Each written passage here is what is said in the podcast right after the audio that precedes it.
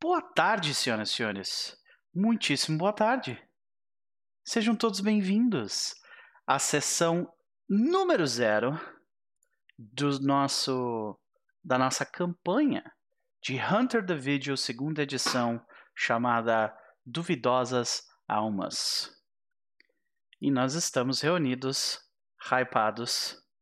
Eu, pelo menos, estou bem, tipo, hypado nesse momento. É, Eu acho que a Isa tá um pouquinho animada, só Cê- um pouquinho. Eu não, eu tenho certeza, porque assim, as, né? Ela, ela me deu a impressão de que ela tava um pouquinho animada. assim. Será? Bom, Quase nada, quase nada. né? Eh, Com sorte a gente a gente consegue viver para superar o hype, né? Mas eh, de qualquer forma, estamos reunidos aqui para fazermos um, termos uma, uma longa conversa e, e mantendo mantendo uma tradição que eu curti muito criada por Iron Sworn e Starforged. Sessão zero também é jogo. né? Então a gente vai conversar eh, e vamos jogar e vamos definir diversos dos detalhes que serão explorados nos próximos meses, aqui nesse horário, às duas horas da tarde de sábado. Ah, um horário completamente não usual para, imagino, todos nós. A tarde ela é, é uma, uma ajudante estranha, vamos dizer assim, nos fins de semana. de qualquer forma, antes de nós começarmos esse papo em conjunto, eu preciso introduzir todo mundo.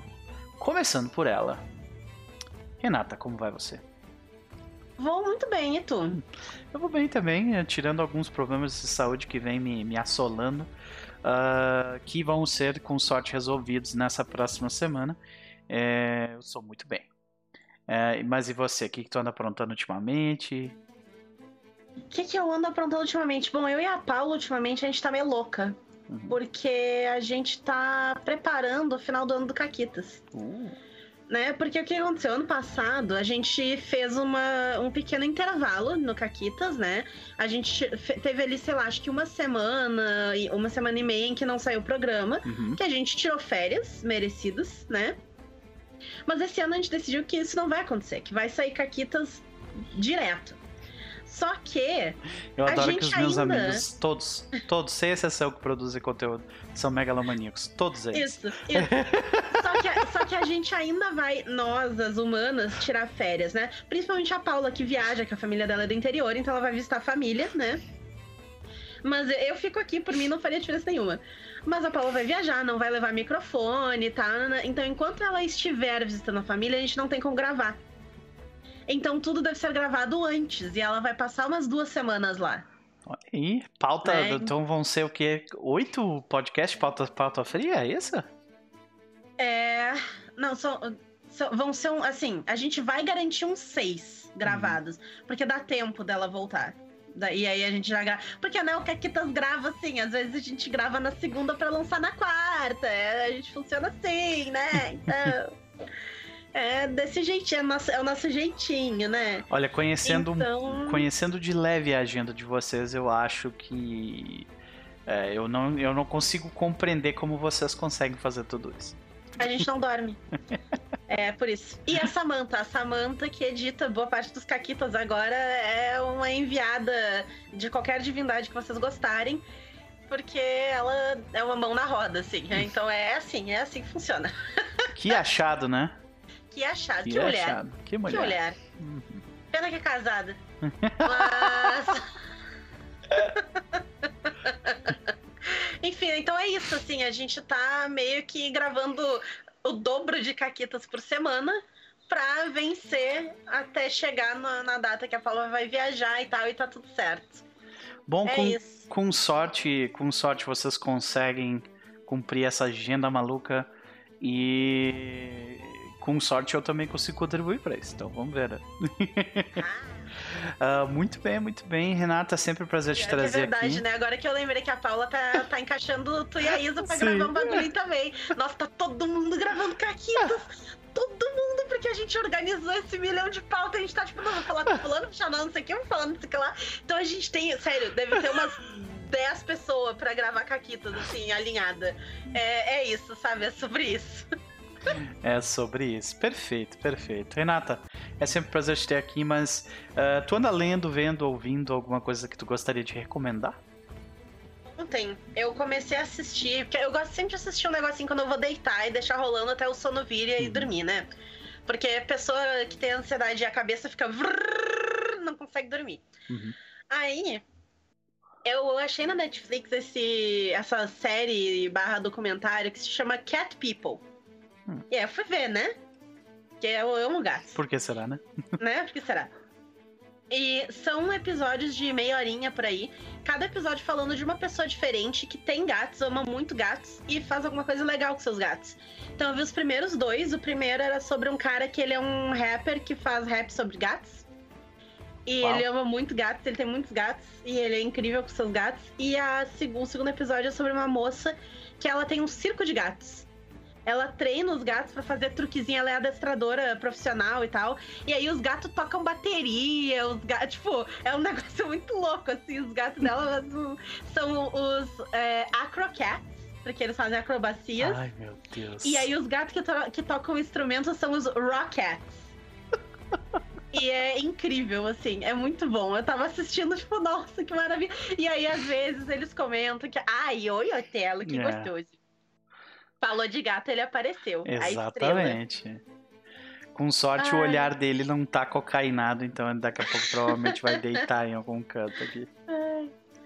Mas é isso, assim, aí eles falam dos seus gatinhos e mostram os gatos. E é, ah, é incrível. Aconselho muito essa série para todo mundo. Olha aí, Cat People. Muito bem, Cat People né, na Netflix. Fica aí a recomendação e antes de passarmos pro próximo, Renata, qual é a tua expectativa pro que a gente vai fazer aqui? Eu tô curiosíssima. Eu quero ver, tô, tô curiosa para ver os bonecos dos amigos. Tô curiosa para ver que combo safado que eu vou montar aqui. Que, né, é, a, vida é, a vida é assim. É, é disso que eu gosto, é isso que eu faço.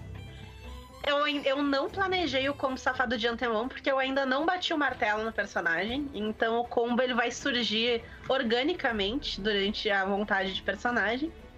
E é isso aí, eu tô. A minha expectativa é descobrir com quem eu vou jogar. Olha aí, muito bem. Descobriremos todos em conjunto, então. Mas uh, antes de nós começarmos a criar esses personagens, Lucas, como vai você? Aê, tô bem, tranquilo. Seja bem-vindo de volta ao canal depois de um, depois de um pequeno hiato, né, meu querido? É, não muito, na real, não. pois é, né? A gente, a gente teve junto pela última vez. Foi jogando Lobisomem, acho que em agosto. Então faz um tempinho já, né? Mas e aí, meu querido? O que, que tu anda. Faz, cara. Passou voando. De agosto pra cá. Aham. Mas e aí, cara, o que, que tu anda aprontando ultimamente? Tem alguma recomendação de algo que tu anda lendo, vendo, ouvindo? Por que você uh... está azul nesse momento? É, pois é, estou azul, porque eu não tô em casa, né? Eu tô aqui em Brasília visitando minha irmã. Uhum. Eu tô esperando o Lucas começar a cantar I'm blue, da bandira, Ai, meu Deus. E esse notebook aqui é levemente estranho. Então eu nem quero mexer muito nas configurações. Tá certo, tá certo. Pode Mas, crer. É, então, uh, bem-vindo como sempre, é um prazer te ter aqui, né? Uh, mas e, e, aí, meu querido, tu anda. Uh, tu tem alguma coisa para recomendar? De algum livro, alguma série, algum filme, algo assim que tu consumiu recentemente? É, pior que eu consumi até vi uns filmes, mas bom para recomendar nenhum. Bom para recomendar nenhum, caraca, aí é difícil, né? Tome merda. É. Pior é que eu, eu tenho tido sorte ultimamente né? nas, nas, nas, coisas que eu gastei tempo para ver. A maioria foi tipo assim: ah, não foi perfeito, mas foi ok, sabe? então, é... mas é sempre um prazer ter aqui, Lucas. E qual é a tua expectativa pro que a gente vai fazer daqui a pouco? Ah, eu, eu não li tantos livros quanto eu deveria, mas uh, Uh, tô curioso pra ver como é que é o. Faz muito tempo que eu não jogo de Hunter, na real. Mundo... Eu sempre joguei Mundo das Trevas e Crônicas das Trevas, mas não, quase nunca de Hunter. Ah, né? Uh, então eu tô bem curioso com, pelo que eu li na. na... Pelo, pelo, jogo, esse, o vídeo é bem diferente do outro Hunter, né? Bastante. Não tem poderzinho e tal. E, Uhum. e é bem mais pé no chão, assim, então. Isso vai ser interessante. É. A única. A gente tava.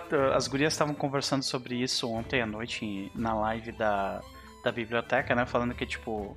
Tu até tem como conseguir poderes, que são aqueles dots, os endowments, mas tu consegue eles durante o jogo e eles não são a mesma coisa que os É, poderes. que na real eu tava assumindo que a gente não vai ser tier 3, né? Não, a gente não vai, a gente não vai.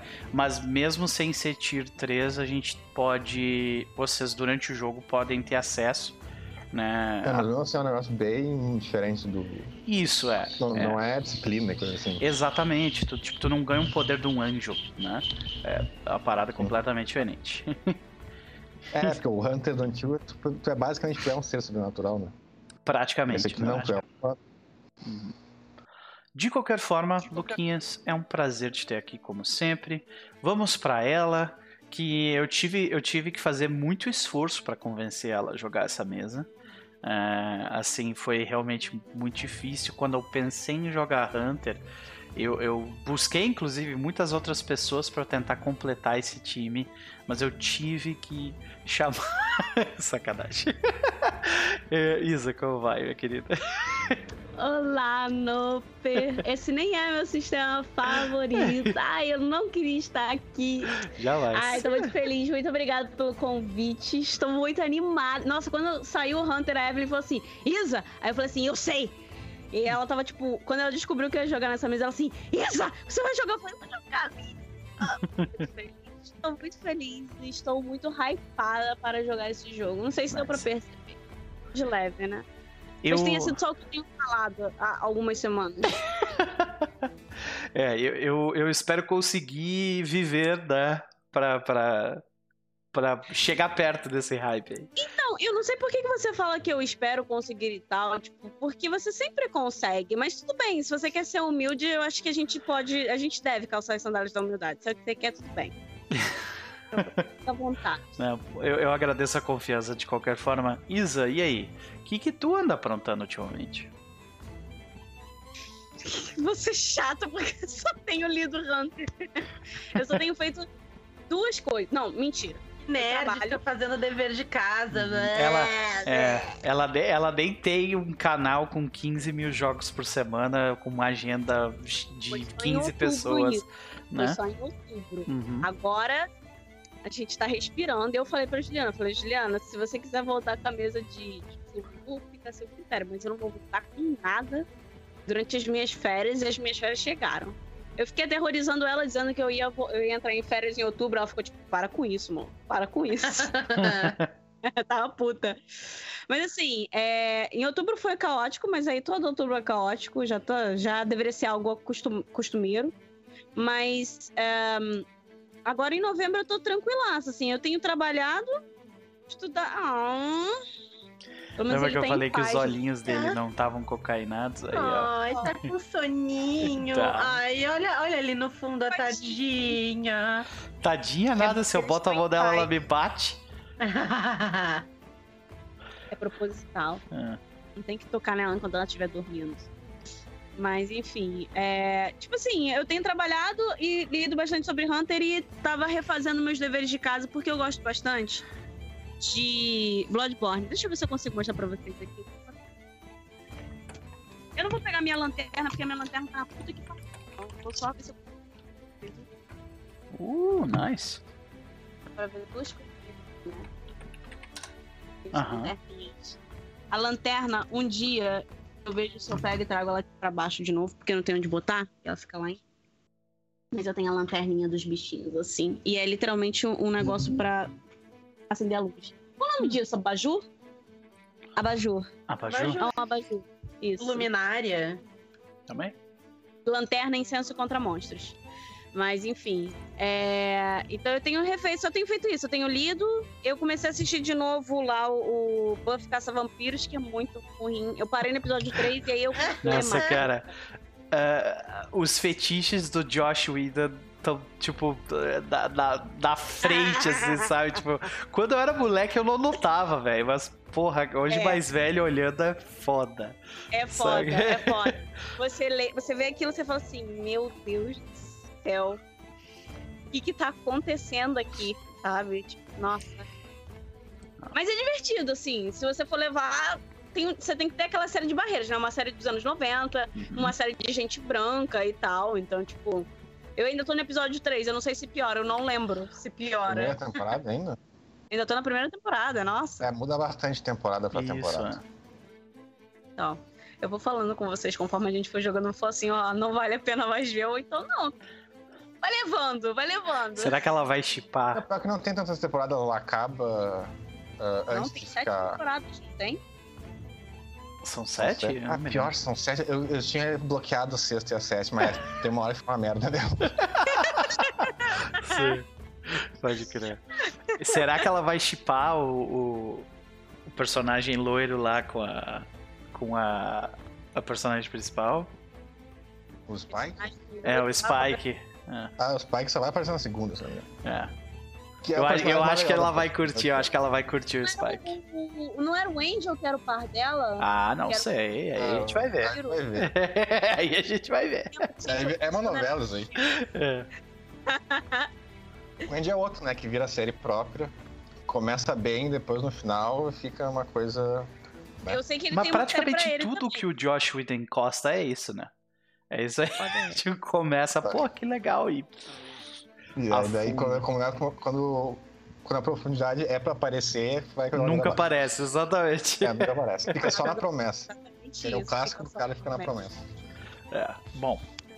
De qualquer forma, Isa, vamos fazer um esforço para recomendar alguma coisa que não seja relacionada a a Hunter. Vamos lá. E aí? É... Eu tenho trabalhado. Ai, eu não, Não, uma sei, recomendação de ver. que tu anda assistindo ou, ou- ou- ou lendo. Eu sei que tu tá assistindo Buffy, né, no caso. É, assim, tô no terceiro episódio. Se vocês quiserem aí levar em consideração isso, lendo. Eu tava lendo alguns. Eu tava lendo alguns mangás, mas assim, eu não sei se eu tenho nada pra recomendar, porque tem um ali dos mangás que eu tô meio do tipo. Tem uns que eu já me O- irritei, Sendo um mangá, o Nopa já deve ter lido, né? Ah, eu, eu leio todos eles, sim. Cadê a foto do Orochimaru? Cara, eu chão inteiro da Renata mandando essa. Chão inteiro. Cadê a fotinha do Orochimaru? Ai, cara, eu não sei. Eu não, te- eu, eu não vou recomendar os mangás que eu tô lendo, porque eles ainda estão em fase de teste. Porque eu nunca sei se o meio lead vai ser um cara que presta ou se vai ser um papaca. Ah, ok. Ok, então fica a recomendação de Buffy. Isa, qual é a tua expectativa pra esta tarde? Ai, cara, montar um personagem mais combado que eu conseguir possível. e assim, tentar conseguir pegar tudo que eu quero, porque eu sei que vai ser, vai ser mais tarde fora nesse sentido. Uhum. É, E é foda, tem muita, tem muita coisa boa. Tem muita coisa boa. tem mesmo. sei. E vocês têm 7 pontos e não tem pontos bônus pra comprar coisa, então, né? Não, Ah. tem pontos bônus, calma. Que isso? Você tá tirando meus pontos bônus? Não tem ponto São bônus 15. não, ou eu tô viajando? A gente começa com três pontos de 15. experiência. Ah, Pra é gastar. isso então, foi isso. E sete, Não, peraí. Onde? Ou nem é sete, é mesmo? 7 Primeiro- sete em méritos. Ah, tá. Uhum. Sete em méritos, mas a gente tem 15 freebies, não tem? Não. 15 freebies é o Tem, antigo. é, é, os 15 freebies eu acho que é pra, pras skills lá, não é pra méritos. Ah, onde é, deixa, deixa eu dar uma olhada não lembro, tem que olhar. É, mas de qualquer forma.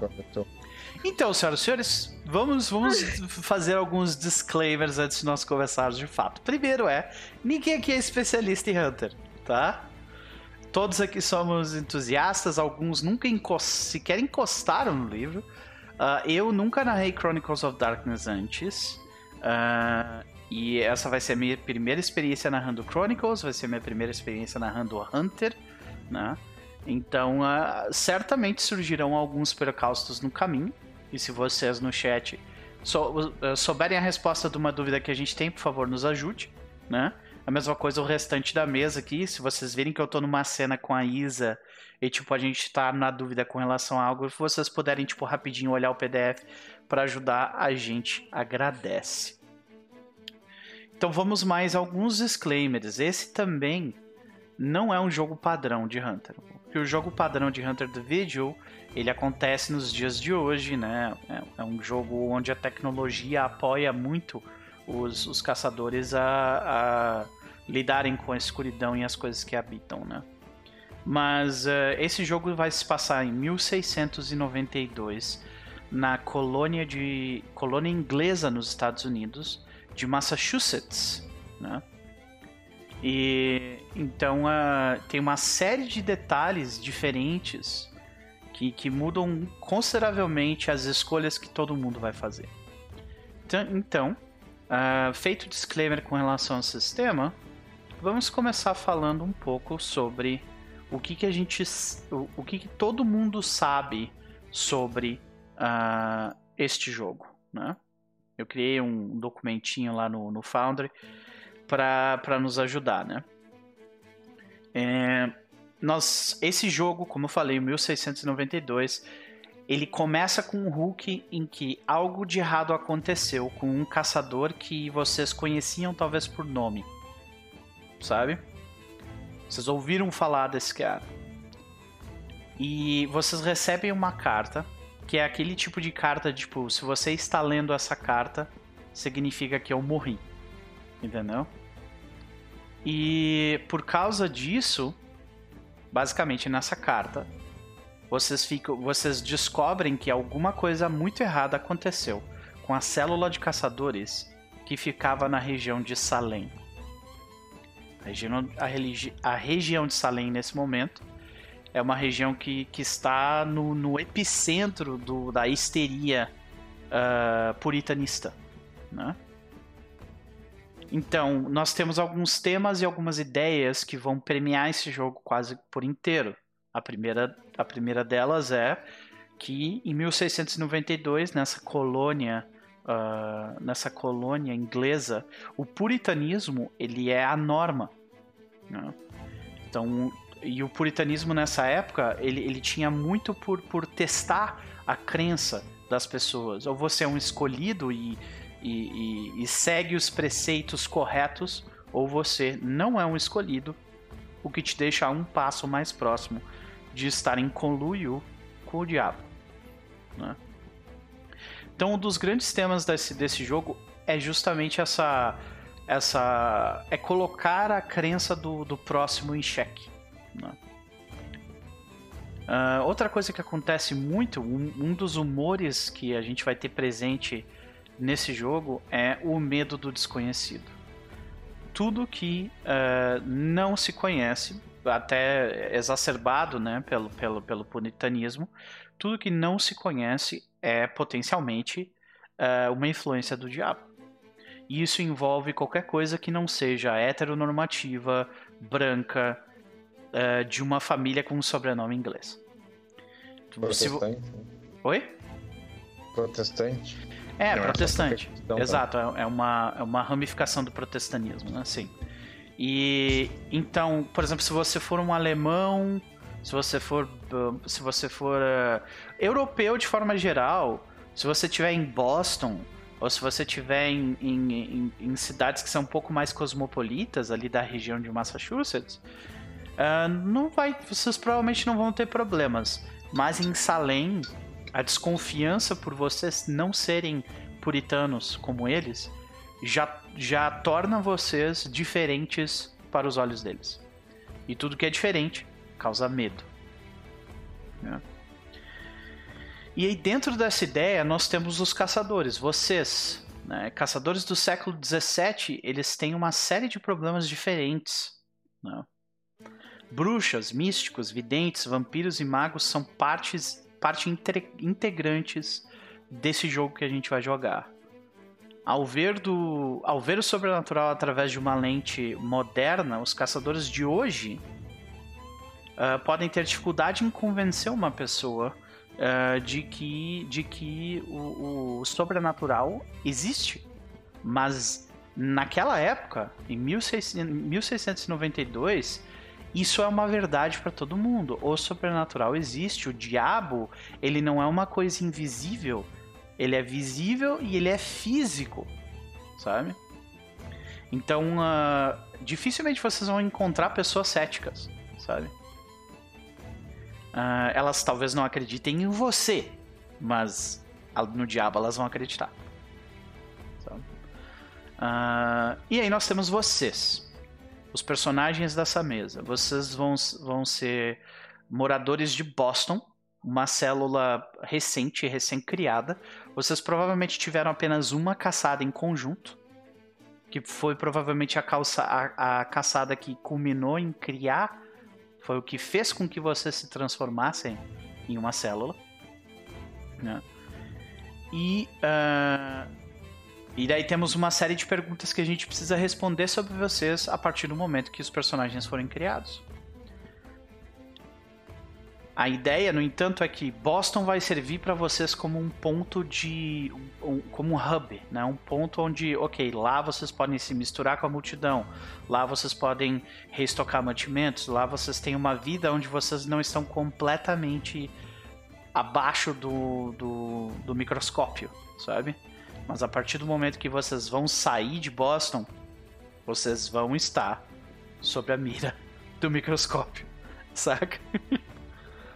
Uh, infelizmente, o jogo vai pedir para que vocês uh, saiam de Boston. O que, que vocês podem esperar dessa aventura? Vocês podem esperar medo, paranoia, vocês podem esperar o puritanismo sendo utilizado como um sistema de opressão. Rusgas territoriais entre colonos e nativos, né? rusgas religiosas entre colonos e locais diferentes, ou em, com nativos, medo do diferente, como eu já descrevi, a política e a religião sendo uma coisa só. Então, o ministro ele tem tanto poder praticamente quanto um juiz. Tá, min... peraí, deixa eu te fazer uma pergunta que eu fiquei uhum. confusa. A gente vai jogar no passado ou a gente tá jogando no futuro? Porque. Não, a gente eu... vai jogar no, no passado, 1692. Tem certeza? Porque você tá descrevendo a atualidade. Ah, eu tô um pouco confusa. Ai, que dói. Sim, quando ele, quando ele falou antes também que, ah, se tu é europeu e tal, tipo, lei não, mas nos outros lugares tu tá de boa. Tipo, sim, até hoje, não, nada mudou. Pois é, pois é. Desculpa a piada, não, continua. não, tudo bem. Uh, tudo bem, tudo bem. É, né, nós, nós vamos ter a política e a religião, elas são uma coisa só. É no sentido de que o, o, o ministro puritano, ele tinha poder executivo de assinar uh, assinar execuções de pessoas. E ele tinha poder de bater na sua casa, entrar nela, verificar tudo em volta e fazer uma inspeção física em ti. Esse é o tipo de poder que um ministro de um, que, é, que é basicamente uma figura religiosa na comunidade tem. É uma coisa assustadora. Né? É... Outra coisa que vocês podem esperar é que todo mundo é filho de alguém. E sobrenomes nessa época significam coisas. Então, se você é um McAllister, se você é um, é um pega um sobrenome específico em inglês, provavelmente existe uma existe uma, uma, uma linha né, que vai levar a, a antepassados e esses antepassados eles têm eles têm um, um, um legado que eles carregam, né? Uh, outras coisas que a gente pode, que a gente pode esperar é o sobrenatural como uma ameaça falsa, né? no caso, os julgamentos, as pessoas, ah, você, você está em coluio com o demônio. E às vezes não vai estar. Mas a gente também pode esperar o sobrenatural como uma ameaça verdadeira. Às vezes, enquanto eles estão julgando erroneamente uma pessoa aqui no lado só porque ela rezou numa língua diferente, do outro lado da cidade tem alguém sendo sugado até a morte por um vampiro. E ninguém sabe. E. Vampiros. Do o que... da cidade tem um vampiro transando, Isa. Oh... Cuidado. Isso aí não. Isso, mas a gente já vai começar com, o jogo tendo uma orgia de vampiro. Isso já vai acontecer. Isso, isso. Tá? o executor é o vampiro safado. É? então, outra coisa que vocês podem esperar é que vocês vão, como caçadores, caçar, mas vocês também vão ser caçados. Né? E por último, e aí vem é, é, é uma pergunta né, para a gente refletir um pouco sobre essa ideia, é que, uh, tipo, pelo que eu tô vendo, uh, o, o, Diego ele fez um personagem mais mental, né? Ele vai lidar mais ali. Uh, ele, tá, ele, ele posicionou o personagem dele para em algum momento ele conseguir uh, entrar no, nos Ascending Ones, né? Que são a galera da alquimia. Né?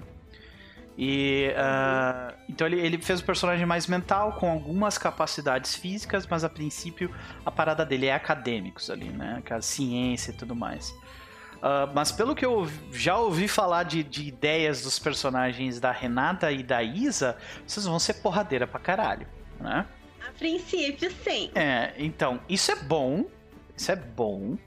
Mas é, isso também vai definir muito, né? Por exemplo, se o Lucas fizer um personagem porradeiro ou mental, a gente não vai ter ninguém no grupo que é social. Isso vai dizer para mim, ok, então eu vou focar mais em combate, eu vou focar mais em investigações do que ficar fazendo vocês ter que fazer discurso na praça, né? É, Lucas faz um personagem porradeiro, pelo amor de Deus. Ia ser físico primário, social secundário. Aham, pode crer. É, ok, então, de qualquer forma, assim, por, é, essa última parte que eu, que, eu, que eu deixei de falar, que é ação onerosa e dolorosa. Eu acho que mesmo sendo.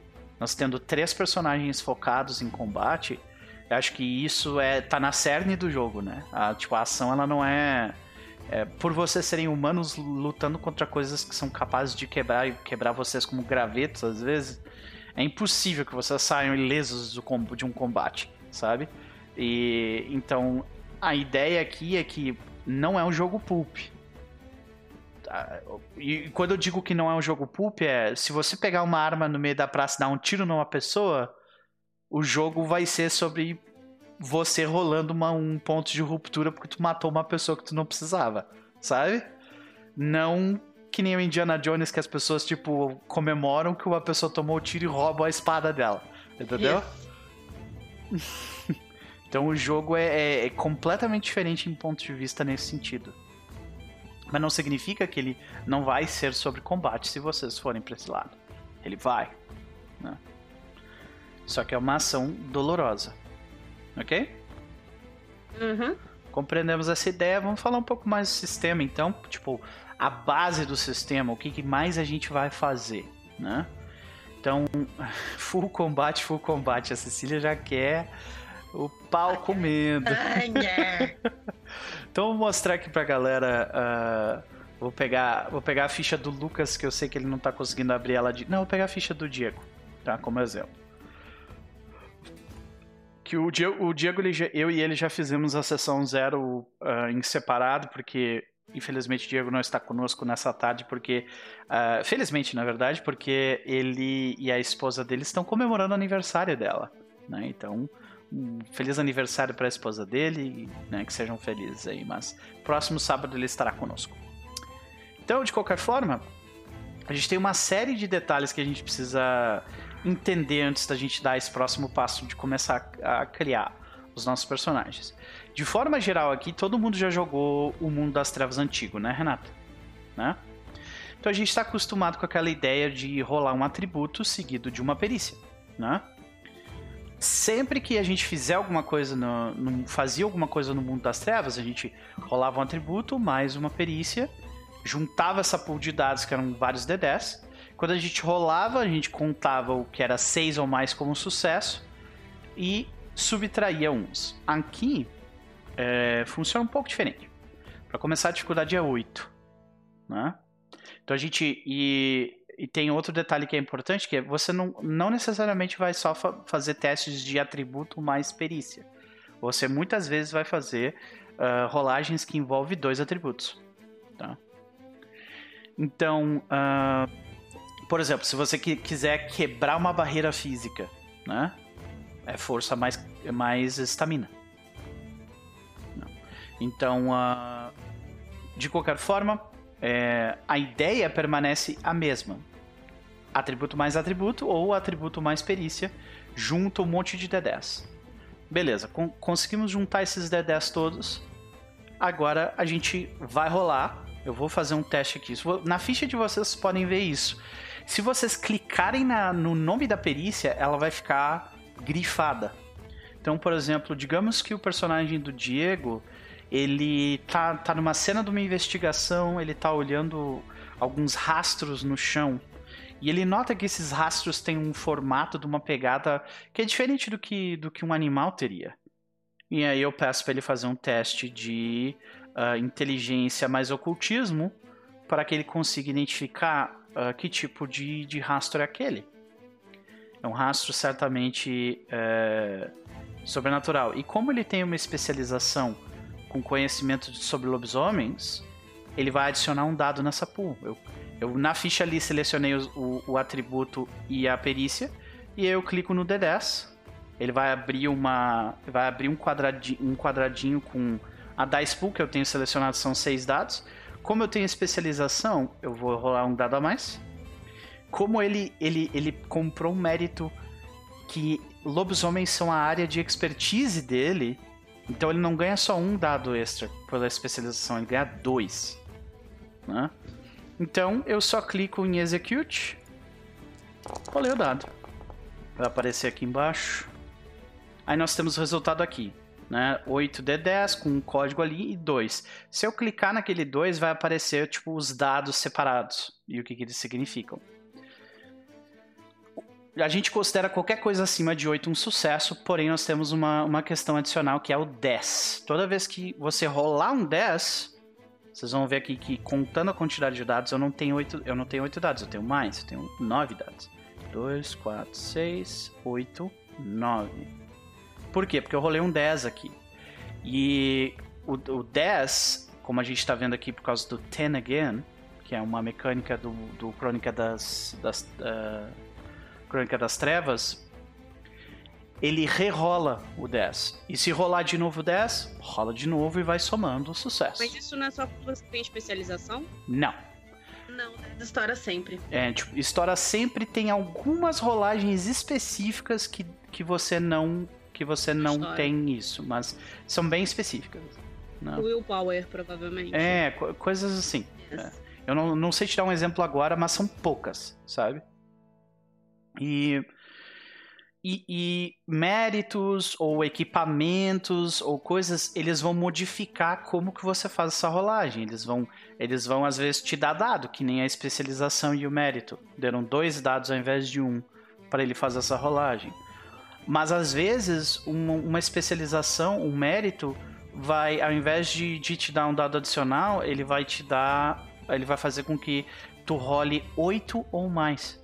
Nesse caso, por exemplo, ele tem ele tem uh, ele tem memória idética. Né? Então, se eu mostro memória idética aqui, aí ele não aparece aqui, ó. Uh, e, e, e, tem uma coisa boa relacionada a isso, mas tem um problema que ele fica obcecado quando, quando o assunto é lobisomens. Né? E aí isso muda como essa rolagem acontece. Ah, vira tipo 8 e de novo. Então, ele, ele, ele, fica tão obcecado quando o assunto é lobisomens que ao invés de rolar 10 de novo, ele rola qualquer sucesso explode, sabe, para ele. Então, tem, tem uma série de, de detalhes relacionados a isso. De forma geral, é isso que a gente vai fazer o tempo inteiro, né? Tem algumas coisas que vão modificar a, a, uma coisa aqui, outra ali, mas o grosso da parada é isso que eu acabei de explicar, né? Nós temos, uh, além dos méritos, nós temos condições e tilts. Condições costumam ser consequências para coisas que acontecem durante o jogo que não, que não são dentro de combate.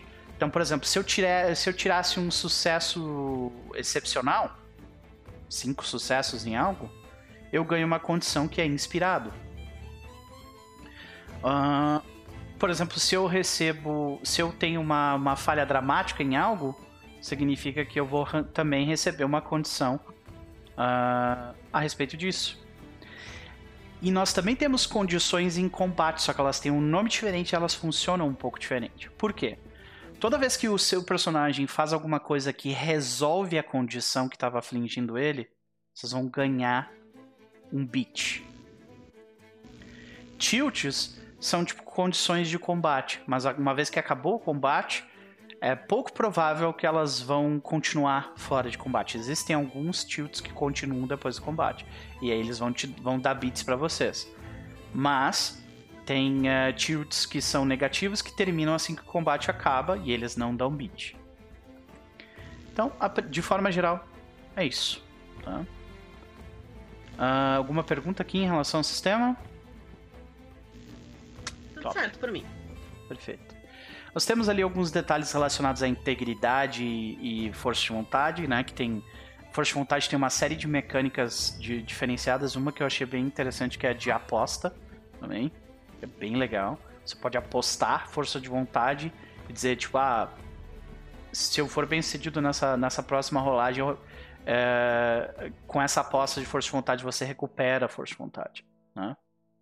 Integridade é o que você. é como você mede o quão. o quão são e saudável mentalmente espiritualmente teu personagem tá. E essa integridade ela define. Uh, ela define quantos. Uh, qual vai ser a dificuldade para uma rolagem sua de, de, de um momento de ruptura ou quando você for enfrentar uma criatura sobrenatural pela primeira vez, normalmente esses momentos são super tensos. Se você tem uma integridade alta, isso se torna mais fácil. Se você tem uma integridade baixa e você está enfrentando uma criatura sobrenatural que você nunca viu antes, né, pela primeira vez, a dificuldade acaba se tornando mais alta. Então, a princípio, é isso. A integridade ela é uma soma de do que seria a experiência humana, de forma geral. Coisas que um ser humano uh, normalmente consideraria algo completamente uh, fora da, da, da, sua experiência. São considerados quebras inatas de integridade. E, e vocês também têm um, um aditivo a isso que é a vigília. A vigília é o código do caçador, né? São as coisas que, que de forma geral, uh, são as promessas que você fez a si mesmo para lutar contra a escuridão.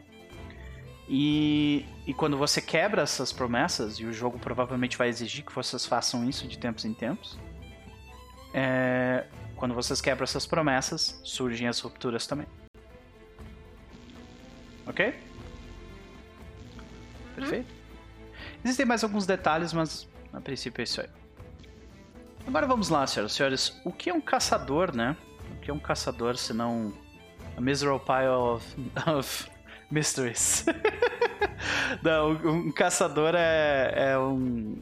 É uma pessoa. Eu, eu gosto muito do coach do fim do livro, até pedi para as gurias olharem ontem, né? Vou colocar aqui. Que é tipo. Você, né? Você tropeçou na, nas sombras, né? Você tropeçou para dentro das sombras. E você sabe o que espreita na escuridão, né?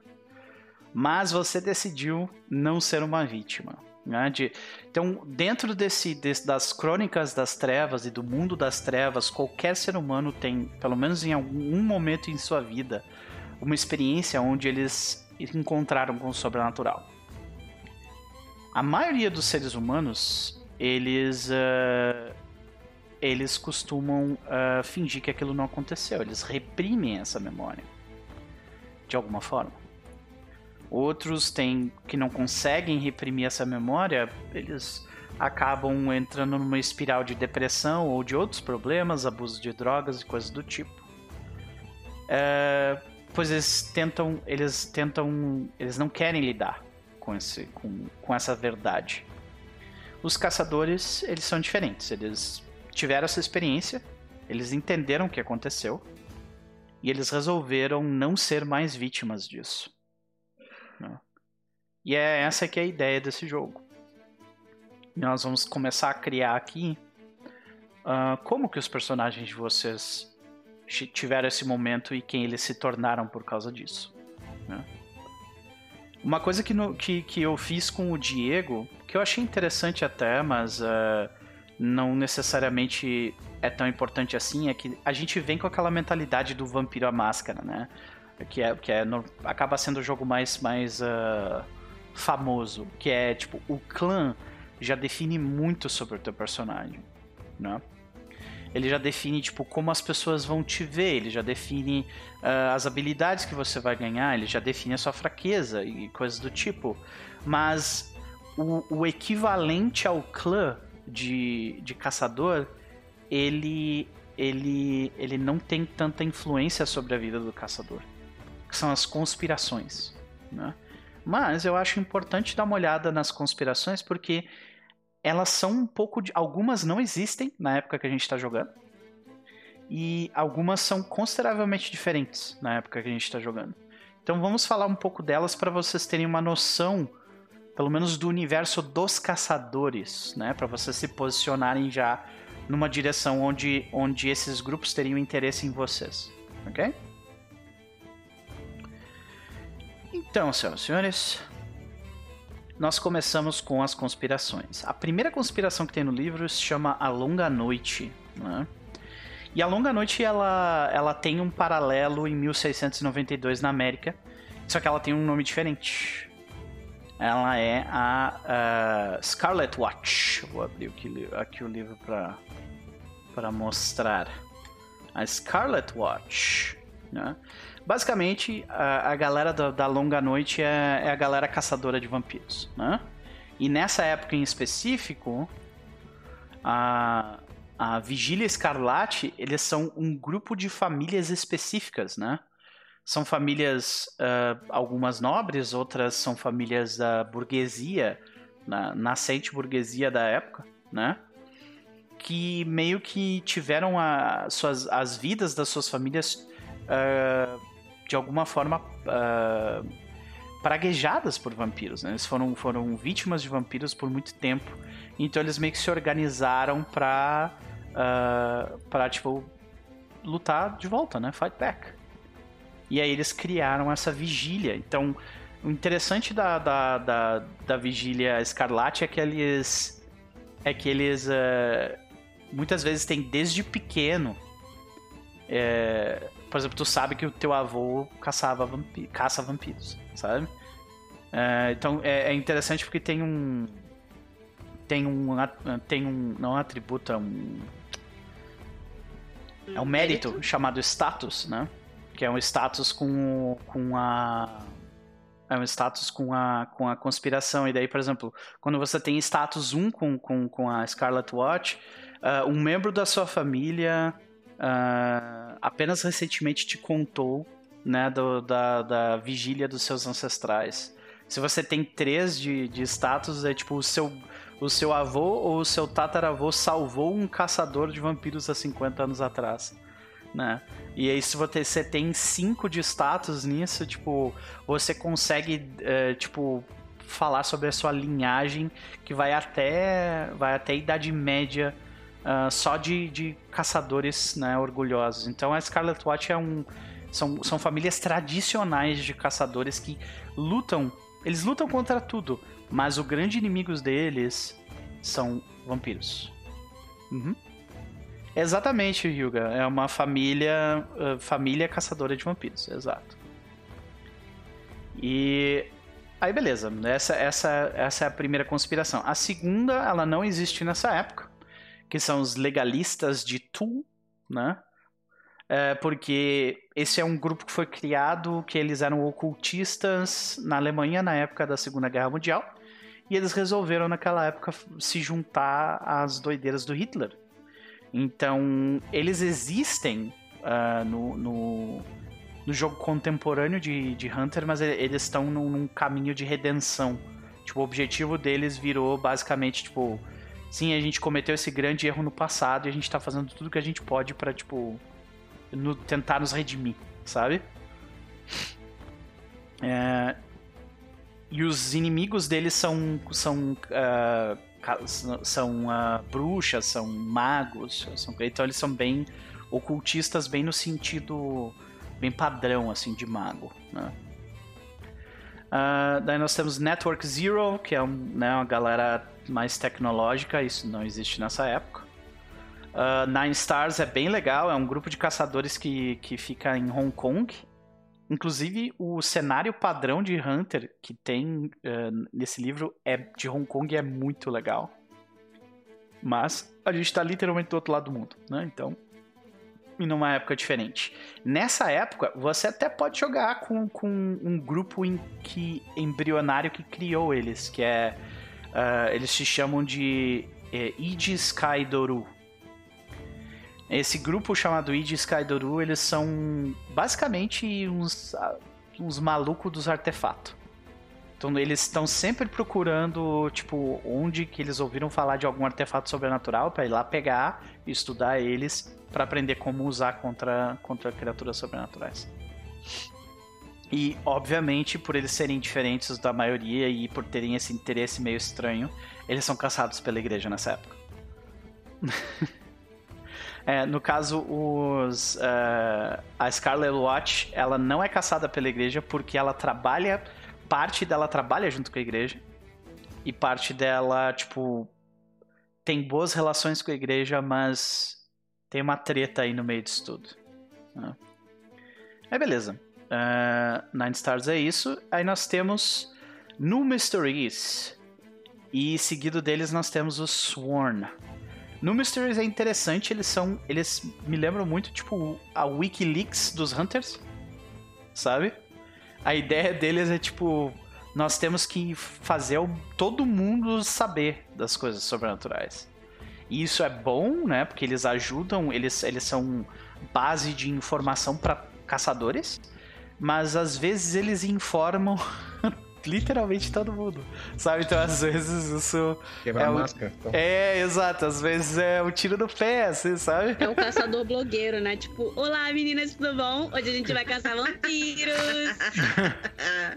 É, então. Tô aqui com a minha nova estaca. é, então às vezes é, é tipo. É, é uma causa nobre, mas ela tem. Existe um, um, um debate aí, sabe? De o quanto isso realmente ajuda porque dizem né, nessa, nessa época mais contemporânea, dizem que por causa dessas, desses vazamentos da New Mystery, tem caçadores que são caçados, saca? Então é, é meio complicado por causa disso.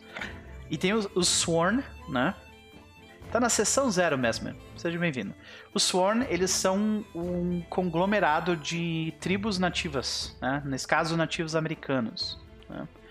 foi o que sobrou, infelizmente, depois do genocídio causado pelo, pelos ingleses e franceses em terras americanas. Sobraram só resquícios dessas tribos e eles se juntaram em, em um grande conglomerado. Então, no, no nosso jogo, o Sworn é dividido em duas, em, em, em duas conspirações diferentes. Né? Existem uh, os. Aqui, já vem aqui. Os mantenedores do Tear, Keepers of the Weave, né? Que a ideia deles é que eles, eles são aquela de, de, tipo, os antepassados nos contaram, nos contam contos sobre, sobre todas essas criaturas sobrenaturais, né? E, nós, e é o nosso dever manter essas histórias vivas e passar elas pro, pro nosso povo se proteger, né? E nós temos, além deles, os protetores da luz, que também é um, um grupo de nativos uh, americanos, mas esse é tipo índio porradeiro, sabe? Nativo porradeiro. Nós vamos brigar com a galera toda, sabe? Essa é a parada deles. É... E de forma geral, tipo, o Sworn virou. É, nessa época eram esses dois diferentes, né? E beleza. Aí nós seguimos adiante para uma das minhas favoritas, as minhas conspirações favoritas, que é a União, que é literalmente um sindicato de João, Joãos e Marias, que são caçadores. E eles existem em uma forma meio estranha nessa época. Eles são chamados de uh, Le Voyageurs. Eu não sei, francês eu sou péssimo, né? Então. Le Voyageurs. Como é que escreve? V-O-Y-A-G-E-U-R-S. Voyagers. Ou Voyager. uma coisa do tipo, deve É, ser. Le Voyager. Basicamente, essa galera, ele- o nome deles é em francês porque a maioria dessa galera ficava nas, nas fronteiras. Fica nas fronteiras. E esse. é, e esse território das fronteiras ele é, ele é colônia francesa, não inglesa. A colônia inglesa ela é toda na costa leste. O território que é mais para dentro dos Estados Unidos é francês. Então por isso que eles têm esse nome. Mas eles são o povo comum, aquela galera que, tipo, não, eu tenho uma cabana ali no meio do mato e eu defendo ela e eu sou só um Zé, sabe? É, e os grandes inimigos deles são os lobisomens, por motivos óbvios. Opa! Mesmer, muito obrigado. Uh, muito obrigado. Cara, tranquilo, tranquilo, não precisa ser de... Não precisa uh, pedir desculpas, não. Levou years. muito é... obrigado pelo sub, seja bem-vindo. Eu só queria dizer que eu acho que a gente tem muito problema com lobisomens e isso poderia ser resolvido com uma conversa. Os lobisomens não são tão ruins assim, gente. Só... olha, olha aí a passadora oficial de pano pra lobisomem. Tem vários tipos diferentes de lobisomem é. e tem vários que são vilão vilão. São vilãozão, é, pois é. é. No final é complicado. Tem os puros lá e tal. Então. Sim, a gente convida eles pra nossa orgia de vampiros e aí todo mundo se acerta. Boa. Aí nós temos os. Que vampiro não transa. Uh, nós temos os Ascending Ones, que também são chamados da Ordem da Fênix, o culto da Fênix. Essa é a galera que, que eles são os alquimistas, e nessa época eles existem. E por eles serem alquimistas e não necessariamente ligados à religião cristã, eles são caçados pela igreja. Né? É, o personagem do Diego, ele fez um personagem uh, voltado para essa ideia né, de alquimia. Aí nós temos uh, The Kiron Group. Kiron Group mudou bastante. Aqui eles têm um aviso. Primeiro, quando a gente vê isso aqui, a gente vê tipo uma organização paramilitar, né? Que faz missões em tudo quanto é lugar. Mas na época que a gente está jogando, o Kiron Group ele tem um outro nome. Eles se chamam de Acheron Shipping and Trading Guild. Tá? Aqui, ó. Ah, deixa eu só fazer um comentário. Hum. Porque eu tava preenchendo aqui as minhas virtudes e tudo mais. E tem aqui na página 71 que são os é, personagens que começam com Experienced Starting Characters.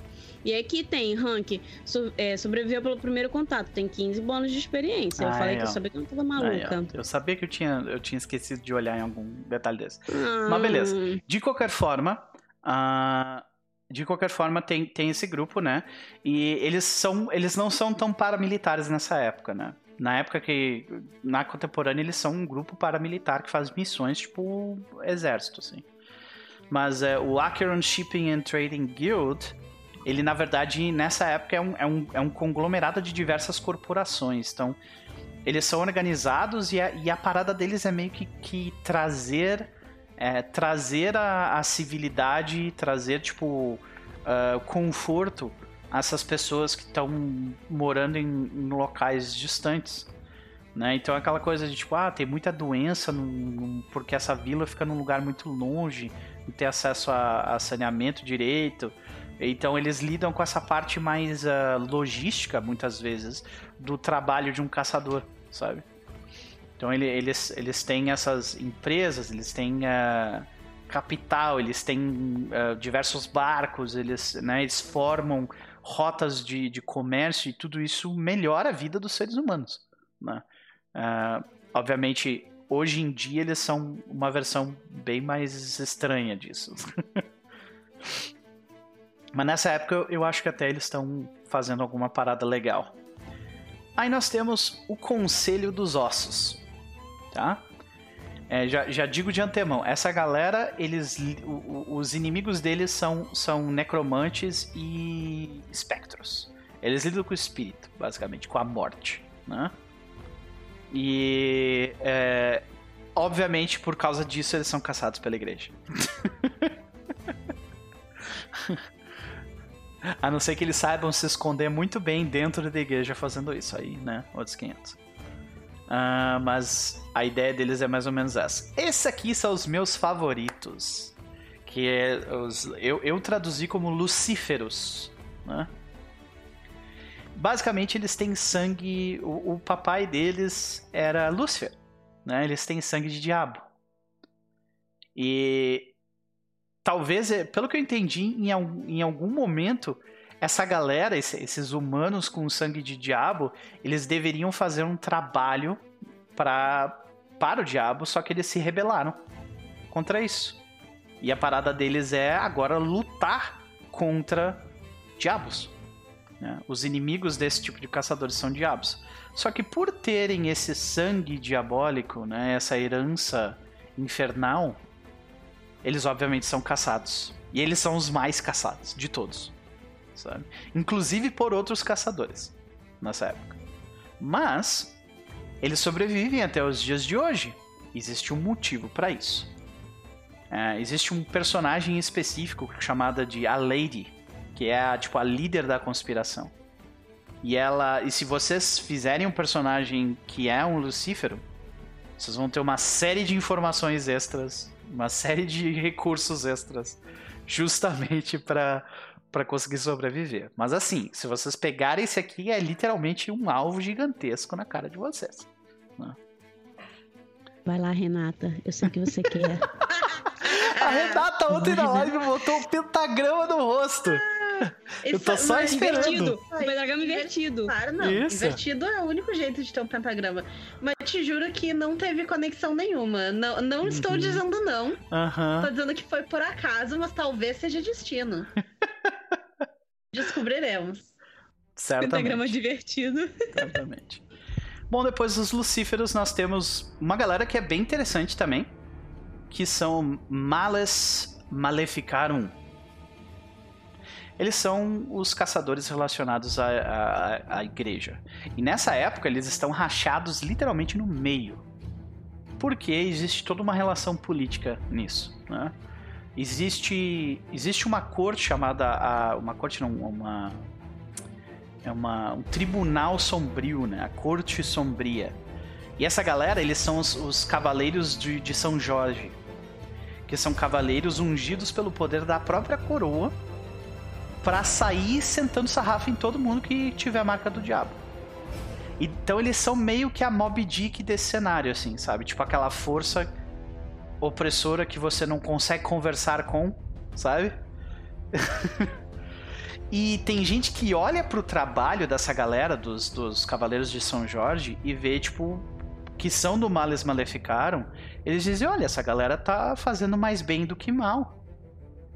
E tem a outra metade do Males Maleficaram que diz: esses caras são completamente malucos, eles vão foder tudo.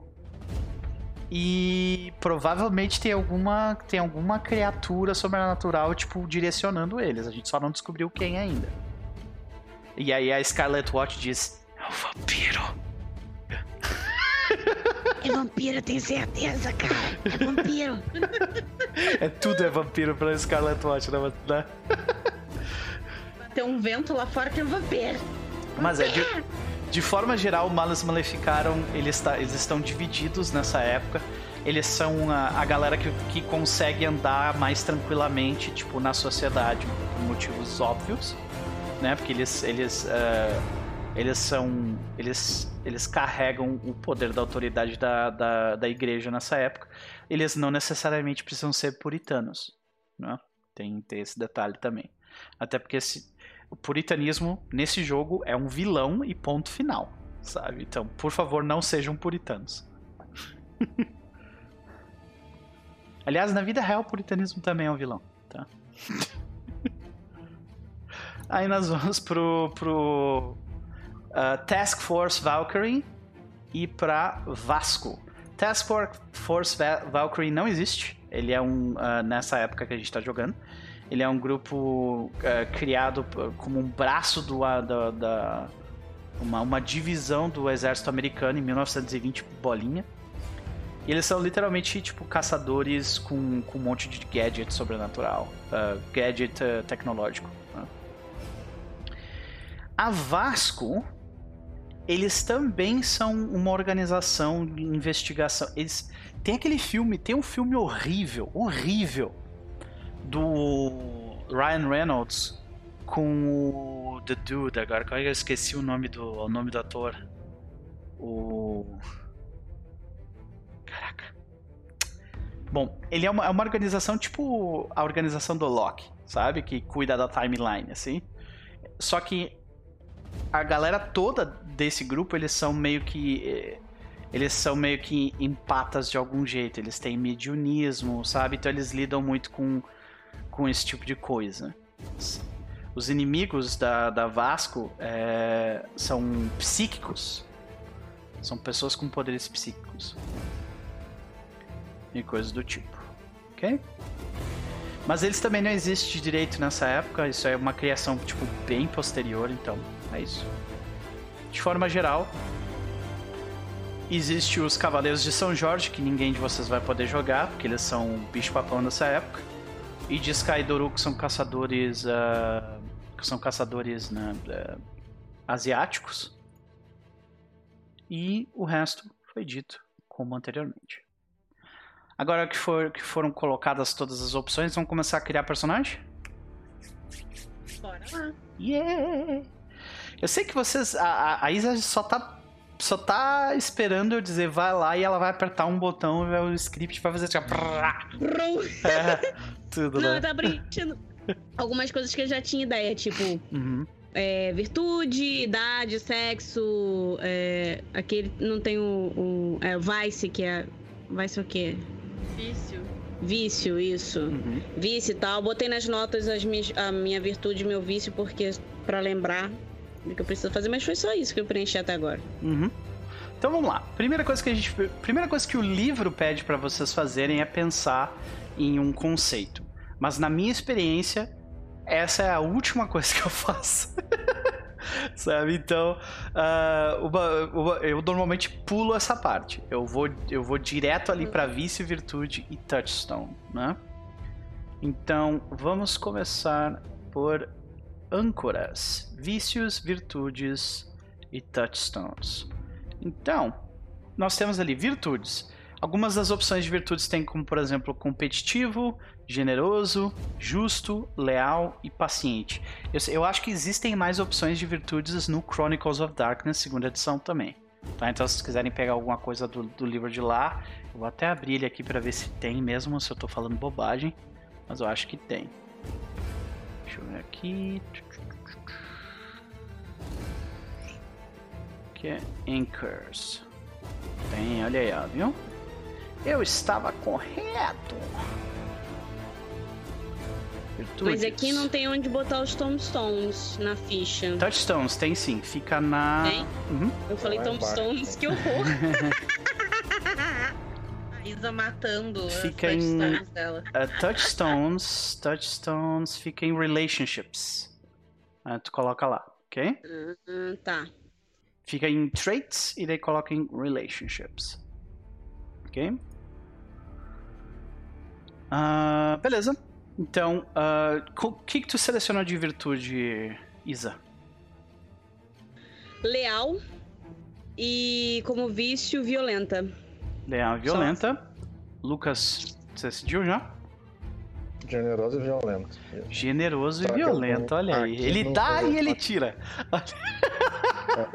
Aqui no notebook não abre e no celular a resolução fica, abre normal, só que a resolução fica toda errada, não consigo mexer direito, né? Nossa, tá. Eu, eu, eu vou colocar aqui na tua ficha, beleza? Beleza. Tá. Ah, virtude generoso. E vício violento. Esse grupo vai ter três violentos, né? Caquitas, nossa querida Renata. Eu vou deixar pra depois. Eu quero fazer a parte mecânica primeiro, depois eu Perfeito. boto. Perfeito. Então, uma vez definido vício e virtude, a gente vai para touchstones. Touchstones é, é- é um, é um termo em game para tipo uma relação que o personagem tem com alguém, não necessariamente vivo, tá? Inclusive o, o- o- a touchstone do Diego é uma, é uma personagem que morreu e agora é A representada. minha também que eu ia ter duas touchstones e os dois estão mortos. É. São duas. É, tipo, ele, ele, ele tem. Ele dá alguns exemplos de, de tipo, arquétipos, né? De, de, tipo, personagens. E ele pegou a. Ele pegou aquele arquétipo da, da pessoa que ele não conseguiu salvar. Sabe? É. Então. ah, t- tem alguma ideia, Isa? Touchstone? Touchstone, meu marido e meu irmão. Então, nesse caso, tu pegou a pessoa que está junto contigo, né? In on Uhum. it. Ok. E o teu irmão, ele sabe também? Ele sabe. Ele também é caçador. Então os dois são in on it. né? Ok.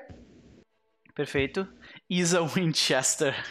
O personagem dela é Von Bueller. Bueller. Acho que é Boiler, né? Não? Boiler? Boiler. Eu acho Eu fui que é. Bueller por causa do filme.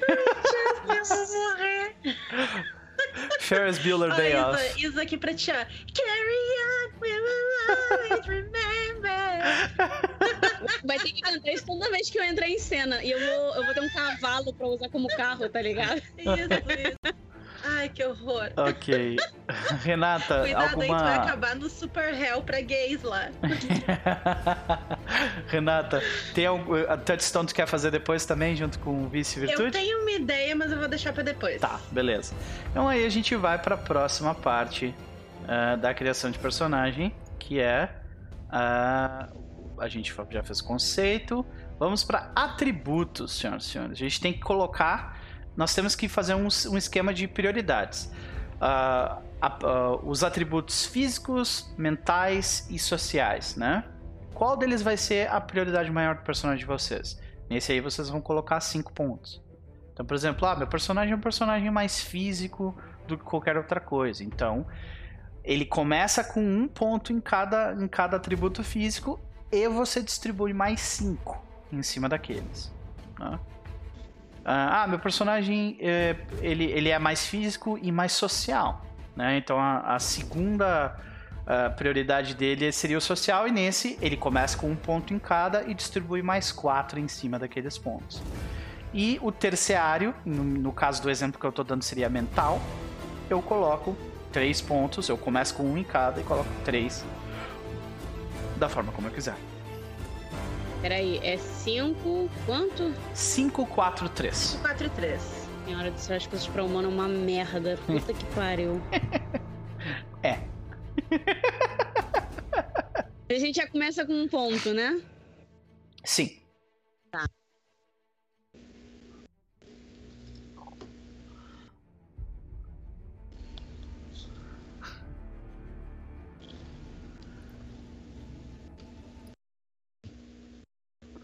Vou tocar a música do personagem da Isa, que ela sim, sério, sério, ela nem criou o personagem de fato, mas já tem uma música só dela.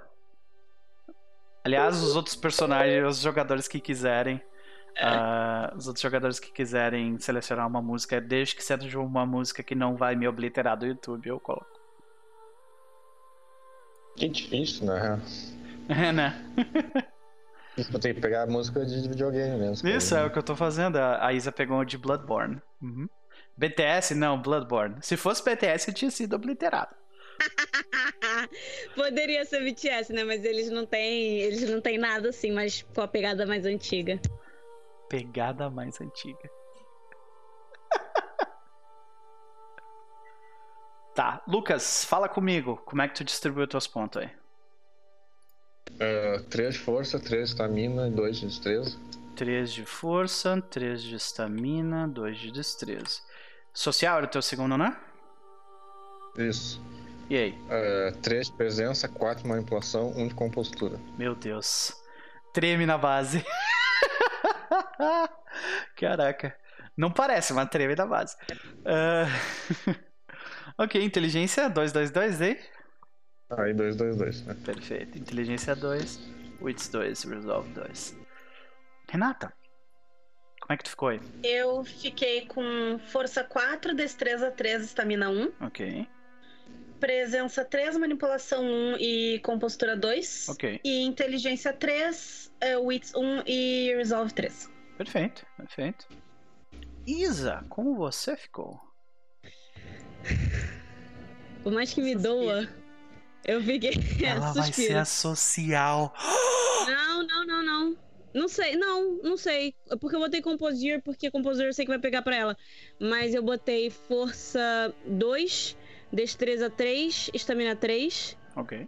é, Presença 3, Manipulação 1, Composure 4, Inteligência 2, Wit 2, Resolve 2. Ok. Tu tá com dois 5 aqui. Tô com dois 5. Isso. Peraí, que eu não sei fazer matemática básica, gente. Eh, Calma. Tu botou 3, 3, 2 nos físicos. Significa que tu gastou 2 em estamina, 2 em destreza e 1 um em força. Aí tu tá com 3, 4, 3, 1, 4. Significa que tu gastou 3 em compostura Então- e 2 em presença, ou seja, 5 também. É dois, é dois em presença. Pronto. Uhum, Ok, ok. É compostura pura. Personagem inabalável. Olha aí. Que maravilha. Gostei que não fala direito, tá? Exatamente. Gagueja. Eu não, não vou falar. Não vou falar, eu vou ficar ali, ó. Eu não falo, eu bato. Exatamente. Ah, manipula... Já falei. Ah, quero fazer fulano falar informação. Manipulação, porra nenhuma. Eu quebro o braço dele. Vai falar rápido. Resolvido, né? Então vamos para as perícias agora. Mesma ideia, pessoal. A gente vai escolher um, um- um grupo de perícias que é primário, um grupo secundário e um grupo terciário, né?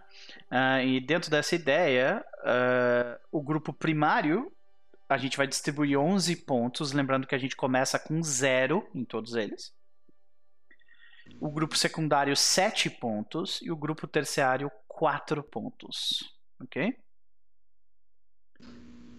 É, eu vou me queixar até 1900 e, sei lá, 99, porque a gente tem esses pontos merdas. É 11, 7 e 4, né? 11, 7, 4, exatamente. Vai ter Não devia ganhar mais pontos que o 11 Mão. é muito, 4 é pouco, tá ligado? 11 é muito, 4 é pouco, exatamente. 11 não é muito para o Weaponry. Não é. Alguém Tem vai. aquele esquema, que, tá- tem aquele esquema de não, bot- não poder botar 4 numa vez só? Não, Pode botar 5 uma vez Não, Não. tá- é, tu não pode ter nada acima de 5. acima de 5 Ah, não, mas a sim. 4 É. É, pode. acima de 5 é sobrenatural já. Uhum. Sim. Até 5 pode. Acima não, não pode, não. Já sabemos que Isa, Genevieve, vai, vai, vai ser weaponry. Quanto? Quanto que vocês acham, pessoal? 4 ou 5 de weaponry? Hã? Chat. Weapon é armas brancas, né? Isso, é. Então tem um detalhe ali. Ah, por, uma, por uma limitação técnica, é, Archery a gente vai considerar como duas perícias, tá? Archery pode ser a, a perícia de usar arco e flecha, né? Mas Archery também pode ser a perícia de Firearms, tá? Então a gente só, só adiciona qualquer coisa, se for Firearms, adiciona uma, uma especialização, escreve Firearms, que daí a gente vai saber qual das duas que é, ok? Ó, o Odmir já. ó, o Antrax acha que é 4, o Odmir acha que é 5. Silon. Silon 4 ou 5, ela tá vendo um loop nas regras pra ser 6. Olha aí, ó. Será que ela achou? Hum? Certeza que é 5. Especialista em arremessar facas, o Antrax ainda tá falando, ó. Olha aí, ó. Arremessa com força, hein? Ela tá com força 2. Eu não vou ser uma pessoa. Bom, não sei, porque a gente tem 15 pontos de experiência que eu achei ali, né? Então. Tem, tem 15, tem 15 mesmo. Uhum.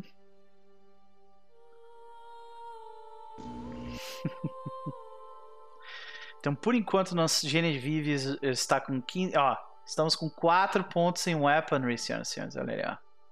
4 mais Peraí 2. que eu tenho que fazer que eu fiz aqui uma, uma conta errada. Peraí, eu tava Opa! animada, tava botando o que eu queria. Calma, Ok. calma lá. Então, vou mostrar o do Diego enquanto isso. Ó. Aqui, pra galera ver, o Diego botou 11 pontos em, em acadêmicos, né? Então, ele tem Ciência 3 com especialização em Alquimia.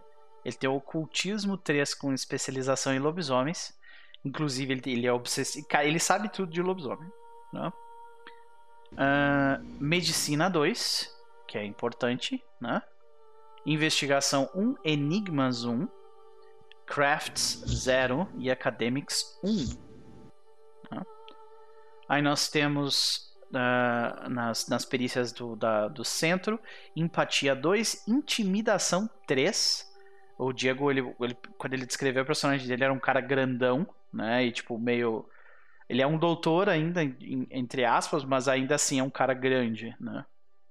É, e Persuasão 2. E nas na parte física, ele botou um ponto em briga, um ponto em. Aliás, isso é importante, viu, gente? Vocês não precisam ter acadêmicos para saber ler. Mas se vocês quiserem saber escrever, sim. Tipo, a igreja ensina todo mundo a ler. Mas escrever é um passo a mais. Entendeu?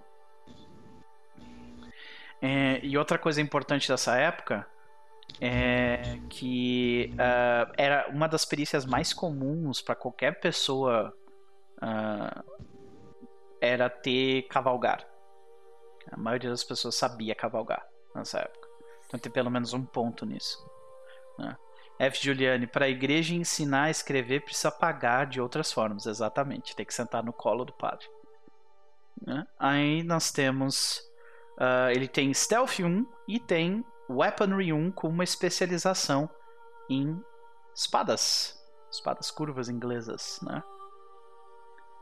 Os alquimistas e ocultismo. É bem legal, cara. Bem legal a ideia deles. Ele pegou um monte de, de méritos aqui relacionados à investigação, memória. Nossa, é, o personagem dele, quando tiver investigação e tiver coisa de lobisomem, eu não vou nem pedir pra ele rolar, eu só vou dar informação pra ele, assim, sabe? Tá. Já terminei o meu, tá, tá top. Agora tá certo. Vamos dar uma olhada no teu então, Genevieve. Nos conta, o que, que tu fez aí? É, Athletics 2, Porradaria 1, por enquanto, né, gente? Vamos esperar esses 15 pontos de experiência. Mas Porradaria 1, uh, Stealth 2, Survival 2 Weaponry 4. Porque a ideia da personagem que eu tô fazendo é não só ela ser porradeira, mas ela também tava com... enchi o saco do Noper com isso, que eu quero que ela seja a ferreira do grupo. Boa. Então ela vai, ela vai fazer armas e a gente chegou à conclusão que seria com weaponry. Com... Que nem tem crafts, né? Tem, tem craft sim, ah, mas craft, tá na tá na tá na outra. Ah, então bom. Eu, eu vou até nem tinha visto aqui, ó. Beleza. É, em skills, a gente tem, nas skills de sociais, eu botei um em intimidação, um em streetwise, dois em subterfúgio. Bom. É bom alguém ter uh... streetwise mesmo. E saber ah. mentir é útil pra caramba. Eu sou carioca, maluco. Eu devia já começar com. É, e na outra, na, nas mentais, né, eu botei Crafts 1, Enigmas 1, Investigação 2 e Ocultismo 3. Perfeito, perfeito. Ok, faz sentido. Uh, eu achei interessante. Que, que arma é a arma que, que tu vai utilizar é aquela que a gente tinha conversado? Ela mesma. Tá, a então. Bonita. Descreve ela para as pessoas, por favor. Ai, ai. Então, imaginem um cutelo com uma serra. É basicamente isso. É o, para quem conhece a arma, é a arma padrão do jogo do Bloodborne é um Soul Cleaver e ela tem dois modos de, de utilização. Ela é com uma mão só, uma arma de uma mão só. Mas ela tem a forma que ela que é a serra, que você vai usar a parte que é para serrar, que dava até dano. A gente tinha conversado, dava dano, dano de. de bleeding. Uhum. Que inclusive no jogo também dá dano de bleeding. E ela tem a forma dela quando ela tem uma alavanca. Eu procurei vídeo de pessoas fazendo essa arma, inclusive. E ela tem uma alavanca que, tipo assim, prende a arma, ela abre, e aí você tem a outra parte que é um corte mais limpo. Ele não dá, não dá uhum. bleeding, mas é com aquela parte da E ela ganha lâmina. alcance daí, né? E ela ganha um certo alcance. Isso, ela continua então... sendo... É, se, vo se vocês quiserem começar com armas, uh, o jogo tem um sistema para vocês criarem armas customizadas e tal, então a gente pode sentar para fazer a parada junto. Que é uma coisa que eu vou fazer com a, com a Isa durante a semana para deixar tudo prontinho. Né?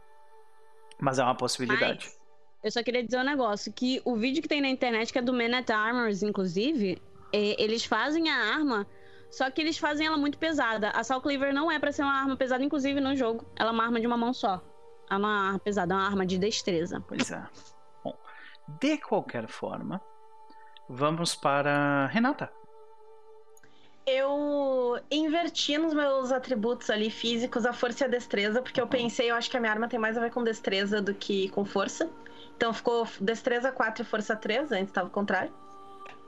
E eu coloquei 5 em weaponry. 5 em weaponry. Com uma especialização em correntes, senhora e senhora. Já vem embutido o BDSM. Exatamente. Vem de chicote, algema, corda de alpinista. Isso aí. Eu Ai, botei três em furtividade, com especialidade em plain sight, que. Uhum. Porque eu tô com essa ideia de fazer essa freira. Então Quer fazer que, com... nem o, que nem o Assassin's Creed lá, quando vem as pessoas vestidas de branco ali. Isso seria delas. mais na multidão, eu acho. É. Eu acho que é mais uma, uma questão de tipo. Talvez ela não pareça tão suspeita, sabe? Aham. Então ela tá ali, não é tão estranho. Entendi. E essa ideia de que tipo, ela não chama tanta atenção estando nos lugares, Faz porque ela sentido. pertence a todos eles, Uhum. entendeu? É essa ideia.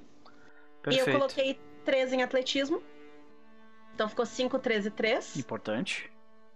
Aí eu coloquei 4 em intimidação, com especialização em ameaças veladas. Nossa.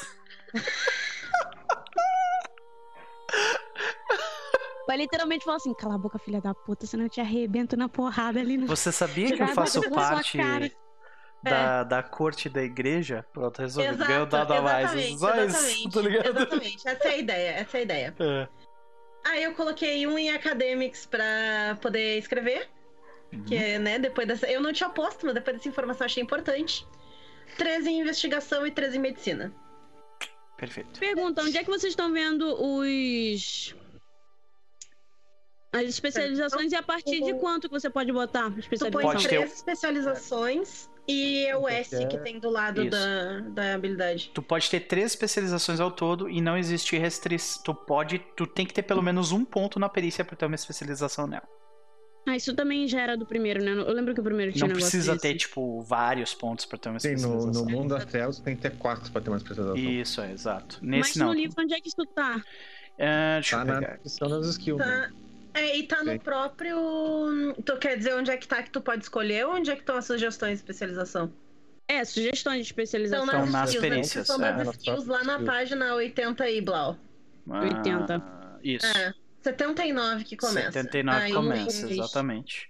Aí tem, Tem aqui sugestões, por exemplo. sugeridas. Só, É. só pra te deixar um pouco mais clara, Renata, tu não ganha só saber escrever com Academics 1, né? Hum. Academics, é, é- ela, ela te dá um conhecimento sobre a arte e sobre ah, conhecimento das humanas. Então, línguas, histórias, leis, economia. É, eu, eu achei que sabe? fosse, fosse, fosse fazer sentido pra Uhum. freira. E respondendo o chat, a arma da freira é o quê? É, tu viu o Castlevania? Sabe aquela arma do Trevor Belmont, que é, uma, que é aquela corrente com uma massa na ponta? É isso, assim. Nossa é um Senhora. chicotinho que dói mais. É um chicotinho que dói mais. Que... É, um É. chicote que, que, que a base do chicote não é couro, é uma corrente. Né? Isso, e aí na ponta tem uma bola de ferro com uns espinhos, tipo isso, assim. Nossa senhora. É bonito. Eu vou usar a especialização, então, em mundo das trevas, não, brincadeira. Em... vou botar no ocultismo, eu vou botar em vampiro. Perfeito? Perfeito. Porque aí vai ficar, de um lado, o que tem especialização em lobisomem, e outro de vampiro, a gente fecha o mundo das trevas assim, perfeito. É isso, né? 90% dos problemas de vocês já tá desses dois. Exatamente. Aí as- só, pra, ca- só pra sacanear, eu faço um. Tipo, o primeiro problema de vocês é com o diabo. Porra, a gente não ia entrar no meio da, da orgia dos vampiros pra sair batendo em todo mundo? e aí? Mas tem que clicar nesse asset skill ou. Ou no não? quê? Desculpa? Quando você vai botar a especialização, tem ali asset clica- skill. Tu clica no S e aí ele vai abrir. ele vai Isso. abrir um uma caixa de diálogo, tu clica no Add Specialty. specialty e, e sim, se tu colocar Asset Skill, ah, tu, tu clica na, na, na bolinha do Asset Skill, sim. Uhum. Tá, beleza. Todas são Lucas. asset skills, então? Sim, todas essas são asset skills. Ah, de qualquer forma, Lucas, fala comigo. Vamos lá. É 1174, né? 1174. Então nos mentais já bota aí 2 de craft, 2 de medicina. 2 de craft, 2 de medicina. Perfeito. Social? Alô? Eu tô te ouvindo. Fala comigo. Ah, agora entrou no. no- no- na. Entrou no Foundry de novo. Não, não, entrou na. A, a tela ficou. Tá, tá pedindo a senha agora, eu não sei a senha, peraí. Ah, meu Deus! Ah, Tá, mas vai fazendo aí, não preciso ver. Aham. Físicos, 2 de atléticos, 2 de Athletics. 1 um de drive. 1 um de Ride. É, right. Três. Uh, dois survival 2 de Survival. e o resto em weaponry. É Weapon. três aí. Então ninguém do grupo vai saber dar tiro ou usar arco e flecha. Hum, interessante. Calma. Calma. Tu falou dois, né? Dois de weaponry. Isso? Ah, três eu acho, não dá? Se não, Dá tira um dois, de... quatro, seis, sete. É, então tá certo. E agora nos, nos sociais. Sociais é 11, né? Isso. Então já três de intimidação, Três em intimidação. três em empatia, Três em empatia. dá seis, né? Nossa, já é uma pessoa assustadora. É, seis. Então falta Presença. cinco. Sim, faltam cinco. Presença 3 e intimidação 3, cara. Nossa. É, você e a Renata vão chegar chegando, né? E aí. Pequena, mas eu sou puta da cara. Desculpa, Lucas. Três de socialize, 3 socialize, muito bom. dá nove, falta dois, né? Isso. E. Nós temos empatia com animais, expressão, ah, Ah, persuasão. peraí, tira, tira um de socialize, ok. deixa dois. Aham. Aí bota dois de persuasão. Dois de persuasão. Tá, por quanto tá quantos aí? Temos 3, 6, 7, 8, 9, 10. Um ponto. Falta um só então. E o último em subterfúgio. Perfeito. Ok. Estamos distribuídos. Qual é a arma de uso do Luquinhas? É uma machado e faca de açougueiro, que eu digo que ele é um açougueiro. que maravilha. Ele é uma Mas agora eu preciso ver as especializações, né? Isso, três especializações. Ô, Lucas, tu corta essa carne com a mesma, com a mesma faca que tu corta é, lobisomem e vampiro, maluco? Claro, Que deve deixar um! Aí gostinho. que eu falei duas armas. A arma dele de combate mesmo é um machado. Ah, mas ele tá. também é muito bom com a faca, né? Uhum. É, considerando a força dele com o machado, vai dar um belo do dano. A especialização tem que dar uma lida aqui ainda, peraí. Tranquilo, tranquilo. Então eu vou seguir adiante e voltar pra Isa, porque a Isa ia escolher os, as especializações Beleza. dela. Aí eu vou ver a senha aqui do negócio também. já Tranquilo, vai lá. Então, o que, que tu ficou de especialização aí, Isa? É, Athletics eu botei parkour. Parkour! Weaponry eu botei armas exóticas. E Armas ex- ocultismo. Armas vampiro. exóticas é abrangente demais, Isa. Tem de chiclete. Com literalmente qualquer arma exótica, tu vai lá e vai, tipo, ganhar um dado. É, é, meio Ai, Exatamente.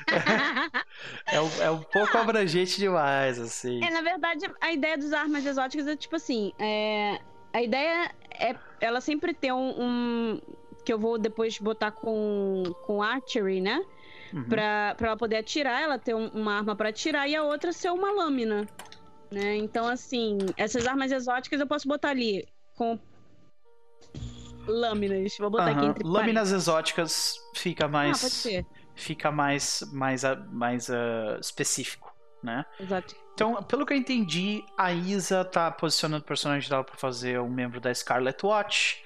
Ah, a Renata está fazendo um personagem que vai ser. Malus Maleficaram. Malas Maleficaram, ok, excepcional, maravilha. Temos uma freira. E. Lucas, tem alguma ideia? Inicialmente eu pensei no lado, tu falou do João da Maria, né? Só que ele é um pouco mais urbano, então não sei se fecha tão bem. Não, e- ele, ele encaixa também. É, tipo, normalmente eles são a, a galera que vive na fronteira, mas eles podem ser tipo João e Maria mesmo, tipo da cidade também. É só que é só que é, é- a diferença é que o, o inimigo padrão dessa galera são lobisomens, né? Então, tipo, por você ser um cara ser todo mundo. Ele tá com raiva do mundo todo. por você ser. Faz sentido. por você ser um uma, um butcher, né? Um açougueiro, isso provavelmente te deixa. eh, faz com que tu tenha que fazer viagens para conseguir trazer a carne do porto e tudo mais. Então isso, isso Sim. já deve. Já deve te expor a determinadas coisas relacionadas a lobisomens, por exemplo. E o Diego vai jogar de quê? O Diego vai jogar do culto da Fênix, os Ascending Ones. né? Beleza. Luquinhas, alguma ideia de, de especialização? Tu precisa de mais tempo. Já vai ter que dar mais uma olhada. Tá, então beleza. Eu vou, vou pra próxima parte e eu volto pra ti daqui a pouco, então. Ahn, vamos pra. Voltar aqui pra. próxima parte. Definimos skills, aí nós temos três especializações, e aí agora nós temos o tier. A gente vai jogar em, no tier 1. Vocês são um grupo que sobreviveu a uma, a uma primeira caçada juntos. Né? E vocês são uh, em base, baseados em Boston. Uma cidade poliglota, uma cidade que tem uma universidade. Uma cidade que, nesse ano, nesse ano de 1962, uh, formou o primeiro nativo americano. Né? Uma cidade que, há sete anos atrás, teve uma das suas primeiras rebeliões contra a coroa. Contra a coroa inglesa, pedindo independência. Né? Então já é uma cidade cheia de, de, de, de contradições dentro de si, sabe? Tio, hum. eu tenho uma pergunta. Com quanto que a gente começa de willpower? Ah, boa pergunta. É, hum. compostura mais resolve. Isso. A é ficha calcula automaticamente quando tu mexe nas, nos, nos teus bagulhos ali, mas sim. Não calculou o meu, não. Não, não calculou? calculou aqui também. Ah, Eu acho que não calcula, porque isso aí é só o inicial. Se tu muda durante o jogo, não muda. Hum. Tá, então é compostura então mais. Ele tá aqui, é que ele, é que ele tá como, tipo, ele tá 0 barra 5. E, tipo, eu tenho 5 compostura e resolve. Uhum. Eu tenho 6. É, então é, compostura mais resolve nesse caso. O personagem do Lucas teria 3. Pelo que ele fez. Caralho, aqui. Lucas! Pelo amor de Deus, volta atrás, isso vai dar merda. compostura 1. ele, ele perde a compostura rapidinho. ai, ai, coisa maravilhosa. Bom, voltando à situação. É... A gente, vai começar com tiro 1, né? Que significa que o jogo vai ser focado na célula de vocês. Vocês dificilmente vão lidar com outros caçadores. Vocês vão lidar vocês com os problemas que vocês se meteram. Entendeu? Mas é uma campanha. Então é possível que durante essa campanha ela, ela comece como Tier 1, mas acabe em Tier 2. Que é quando vocês vão lidar com uh, compactos, né? Que são outros grupos de caçadores. E aí começa um jogo de política e tudo mais relacionado a isso. E uh, considerando então que a gente vai jogar no Tier 1, né? Uh, vocês não ganham bônus, nem vocês não, não começam com nenhum dot do que são as, as habilidades sobrenaturais que cada, que cada conspiração dá. Vocês vão, vocês vão ter totais é, condições de caso durante o jogo vocês queiram perseguir essas, essas coisas, vocês podem conseguir durante o jogo. Mas, a princípio, é isso. Uh, então, o grupo como um todo tem que escolher três táticas, mas eu, eu gostei. Eu acho que escolher as táticas a gente escolhe na próxima sessão quando todo mundo estiver junto, tá? Ok, justo. Uh, e outra coisa que a gente vai fazer, tem uma série de perguntas que eu separei para definir como que, como que o grupo se criou, como é que foi essa primeira caçada, já meio que para criar uma história já um pouco entre vocês, tá? Uhum. E a gente vai fazer isso no início da primeira sessão. Agora a gente vai para méritos. Esse jogo tem um monte de mérito e um monte de mérito que é muito bom. Uma grande diferença, no entanto, entre o jogo de Hunter uh, moderno, no jogo de Hunter moderno, todo, todo caçador começa com treinamento profissional. Mas treinamento profissional não é uma coisa que existe em 1692. Então vocês não vão começar com isso, tá? Então uh, nós temos que selecionar sete pontos em méritos. E eu coloquei no próprio Foundry mas o Lucas vai ter que acessar isso pelo PDF. Todos os méritos que existem uh, no, no livro. Né? Nós temos méritos de batalha, méritos mentais, méritos físicos, méritos sociais e méritos sobrenaturais. Vocês uh, verifiquem na aba de itens, uh, item, Items Directory. Lá vocês vão ver que tem uma pastinha chamada Méritos. Vocês conseguem ver os méritos? Peraí. Inclusive já estou botando. Ótimo, então vamos começar contigo, Isa. Pô, mas eu acabei de pegar o primeiro. Então você não. Ah, porque eu coloquei esses méritos como itens ali, você não Você precisa. consegue arrastar? Isso, tu consegue arrastar eles pra tua ficha. Ah, peraí, então, peraí. Ô, porra. Eu, eu botei ela como pop-up. Deixa eu ver se eu tenho que. É, aí não vai tela. funcionar mesmo. Uhum.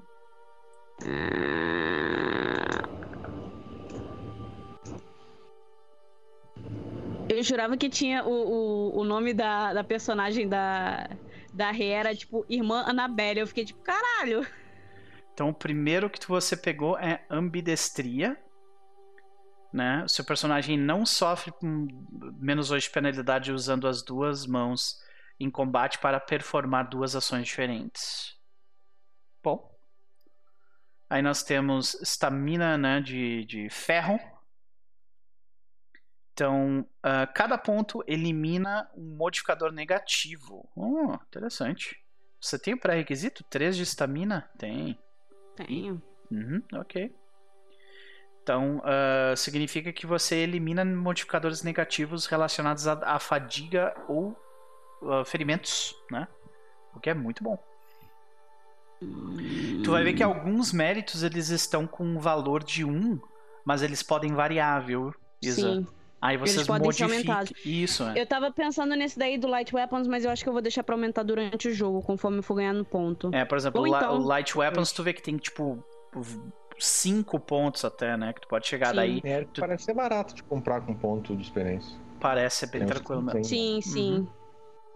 Então, só para deixar vocês cientes de quanto custa com experiência, eu, eu coloquei aqui, ó, experiência. Aqui, ó. Então, se vocês quiserem comprar o mérito, é um por ponto de experiência. Então, vocês podem, teoricamente, comprar três méritos, ou né, 15 méritos com os pontos de experiência que vocês têm. Caralho, ia ficar o bicho, maluco. Ah, 18, na verdade, né? Porque tem 3 de experiência que a gente já começa. Sim. Uhum. 18. Não vou reclamar mais dos pontos que eles estão me dando. Né? tá, tô com 5. Hum, E méritos são. Cara, méritos é, é, é o grande barato desse jogo. É tipo, é, é onde tu modifica como que rolagens acontecem. É, é a parada que faz com que tu consiga bater de frente com coisas sobrenaturais sem ser explodido. ah, como um gra... sem ser se não tiver arrebentado. os também, né? É, eles têm, eles têm. Eles têm poderes É. chamados chamados Dread Powers, que são bem foda. Ah. Eles têm. Então nós temos ambidestria, nós temos estamina de ferro, né? Nós temos 7. ah, armas leves, que tu pegou o primeiro poder de armas leves, é isso? Isso aí. que é Rap Rapidity. Ok. Qual é o efeito? Seu personagem é treinado em, em combates com armas pequenas e favorece finesse ah, sobre poder bruto. Ah, essa manobra pode ser ah, pode ser usada apenas com armas de uma mão, com o dano com um dano de 2 ou menos. Né? Isso é importante. Uh, rapidity. O seu personagem se move com velocidade para encontrar o ponto certo onde atacar. Você pode sacrificar o dano da sua da o dano da sua arma, ou seja, tu tem dois de rating né, da arma, tu pode sacrificar um ou dois disso, né? Para adicionar na no seu valor de weaponry, ou seja, tu tira do dano para colocar no acerto. Né? Ah, ah,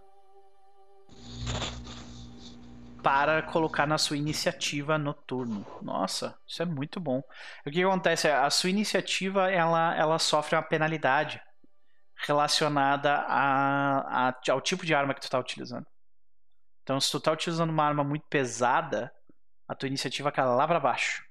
Então, tu essa habilidade ela adiciona a iniciativa, ou seja, tu é rápido, então tu vai atacar muito mais rápido também por causa disso.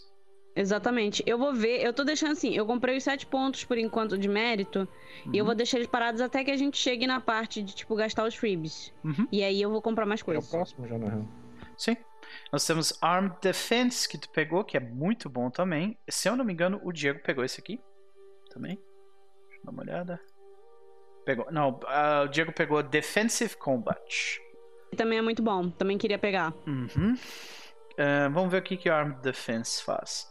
Uh, você é capaz de usar a sua arma para impedir pessoas de tentar te matar. Muitas vezes utilizando. Muitas vezes utilizado por, por oficiais de polícia usando escudos de né, escudos de impacto e coisas do tipo. Aí nós temos aqui cover the angles, né? Você consegue cobrir os cobrir os, os ângulos. Todas as vezes que você uh, usar uma ação de esquiva, você reduz a penalidade em defesa contra múltiplos ataques. O que acontece? Digamos que tu está numa situação, tu está cercada por três lobisomens, tá? E eles estão querendo te matar. Deixando bem claro isso ok? então, o primeiro que te atacar, tu vai, o, o valor da tua defesa ele reduz a parada de dado dele para te atacar. Só que o próximo lobisomem que te atacar, tu vai reduzir a parada da, da mão do próximo lobisomem, só que a tua defesa toma uma penalidade. Cada ataque a mais reduz a tua defesa, entendeu? É isso que, que esse que esse bagulho faz. Ele, uh, ele não, tu não toma a penalidade, no caso. You take the, reduce the, é, tu reduz a penalidade em um, ou seja, tu só vai começar a receber penalidade depois do segundo ataque, ao invés de depois do primeiro. Né? E aí, tem aquele meme do The Office que é o eu corro muito rápido, parkour, sabe? Tipo, ele hum. sai correndo. É isso. Tá, mas olha só. Até onde eu tinha entendido, tu compra cada um separadamente. Então, para assim? você ter para você ter os dois, que é Cover the Angles e Weak Spot, você tem que gastar três. Sério isso? Tenho quase certeza. Vamos dar uma olhada no que, que o livro nos diz. Merits. Se for isso, Onyx Path, melhore, né? Puta que pariu. Vou reclamar de novo das migalhas que eles me deram. vamos lá. Style Merits, ah, vamos ver. Méritos marcados como méritos de estilo, eu não sei se é o caso, permitem acesso a manobras especializadas. Cada manobra é um é um pré-requisito para a próxima em sequência. Então, se um mérito de estilo tem, uh, tem uma manobra de 3 pontos e uma manobra de 4 pontos, você precisa comprar a de 3 pontos antes de ter acesso a de 4 pontos. Então, não, talvez não seja o que eu estou falando. Uhum. Alguém do chat sabe Uh, se isso é alguma parada, é, se na primeira edição é, é assim ou eu tô viajando. Tipo. Uh, pensa eu não comigo. Sei se tem esse tipo de manobra, mérito com manobra na primeira edição. Cadê hum. o Admir que tava no chat? O Admir que, que tem mais ah, o, a primeira edição gravada. Eu tenho o livro aqui também, mas. Armed Defense. Deixa eu dar uma olhada aqui. Tinha isso na primeira Armed edição? Armed Defense é em. Fighting, né? Armed Defense. É um, é um de estilo. É um de estilo. Então. Eu tô vendo aqui, diz que tem um negócio que quando tem um médico que sacrifica a defesa, tu não pode usar dois que fazem isso. É, é você não pode usar ao mesmo tempo. A minha dúvida, a minha dúvida é, é, porque do jeito como ele descreve, a, como eu interpretei é, você compra, você não tem dois em uh, em Armed Defenses, o que te dá é, o primeiro e o segundo. É assim mesmo, mas não me lembro onde é que diz isso. Que, tipo, por exemplo, se tu três num, num, num, numa habilidade dessas de merit, Fight Merit, é, na real, são, são mais, bem mais pontos do que três. Isso, é, é, é um, um para comprar três. o primeiro e dois para comprar o segundo. Exato. Isso. Então, mas não tá dizendo isso aqui bem aqui, mas na primeira edição, se não me engano, era assim. Mas... Isa, Vamos manter desse jeito, tá, então. Ah, não tem problema. Ah, eu posso deixar aí. só os dois pontos ali, que depois eu adiciono mais um? Pode. Tá. O que, que foi, Lucas? Tem que dizer em algum lugar aqui, não tá dizendo. Pois é, não tá mesmo. Eles ainda estão terminando o livro. né? Eles vão. Eles vão. Ah. O pessoal tem que questionar eles não sobre isso. Ou eu tô, ou eu tô lembrando errado. Porque é bem forte se for 5 pontos só pra ter o negócio inteiro. É, eu acho que. Eu acho que é isso mesmo, porque, tipo. A ideia é que tu vai gastar muito dos teus pontos de XP em méritos, né? Então. Aquele monte de pontos. Nossa, parece um monte tu ter 18 pontos disponíveis, mas considerando que pra tu conseguir comprar quase tudo em Armed Defenses, tu vai ter que gastar quanto? Tu teria que gastar.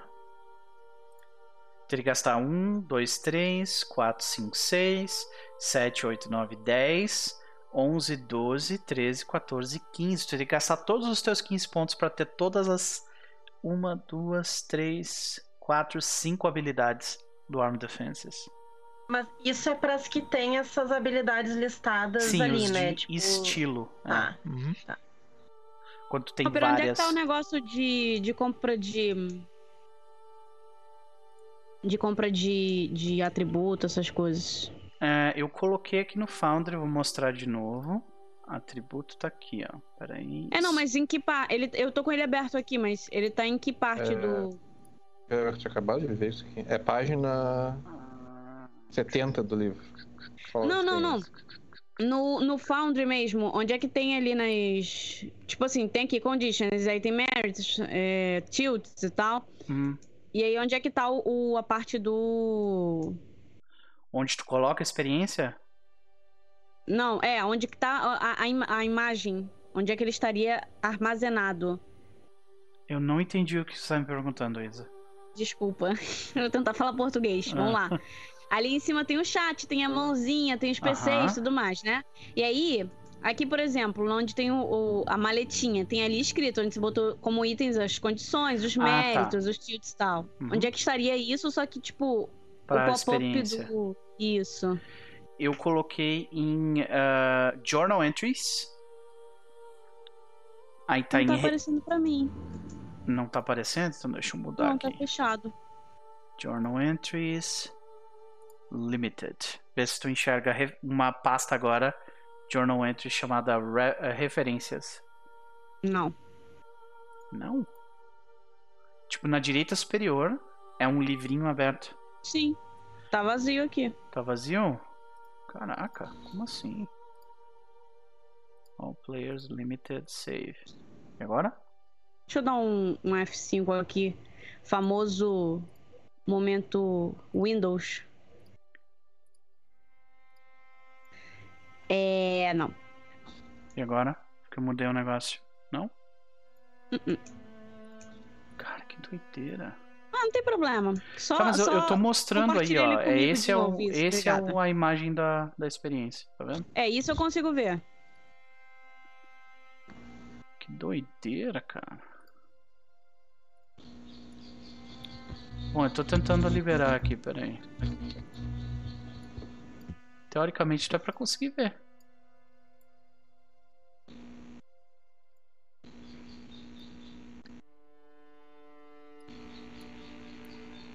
Não?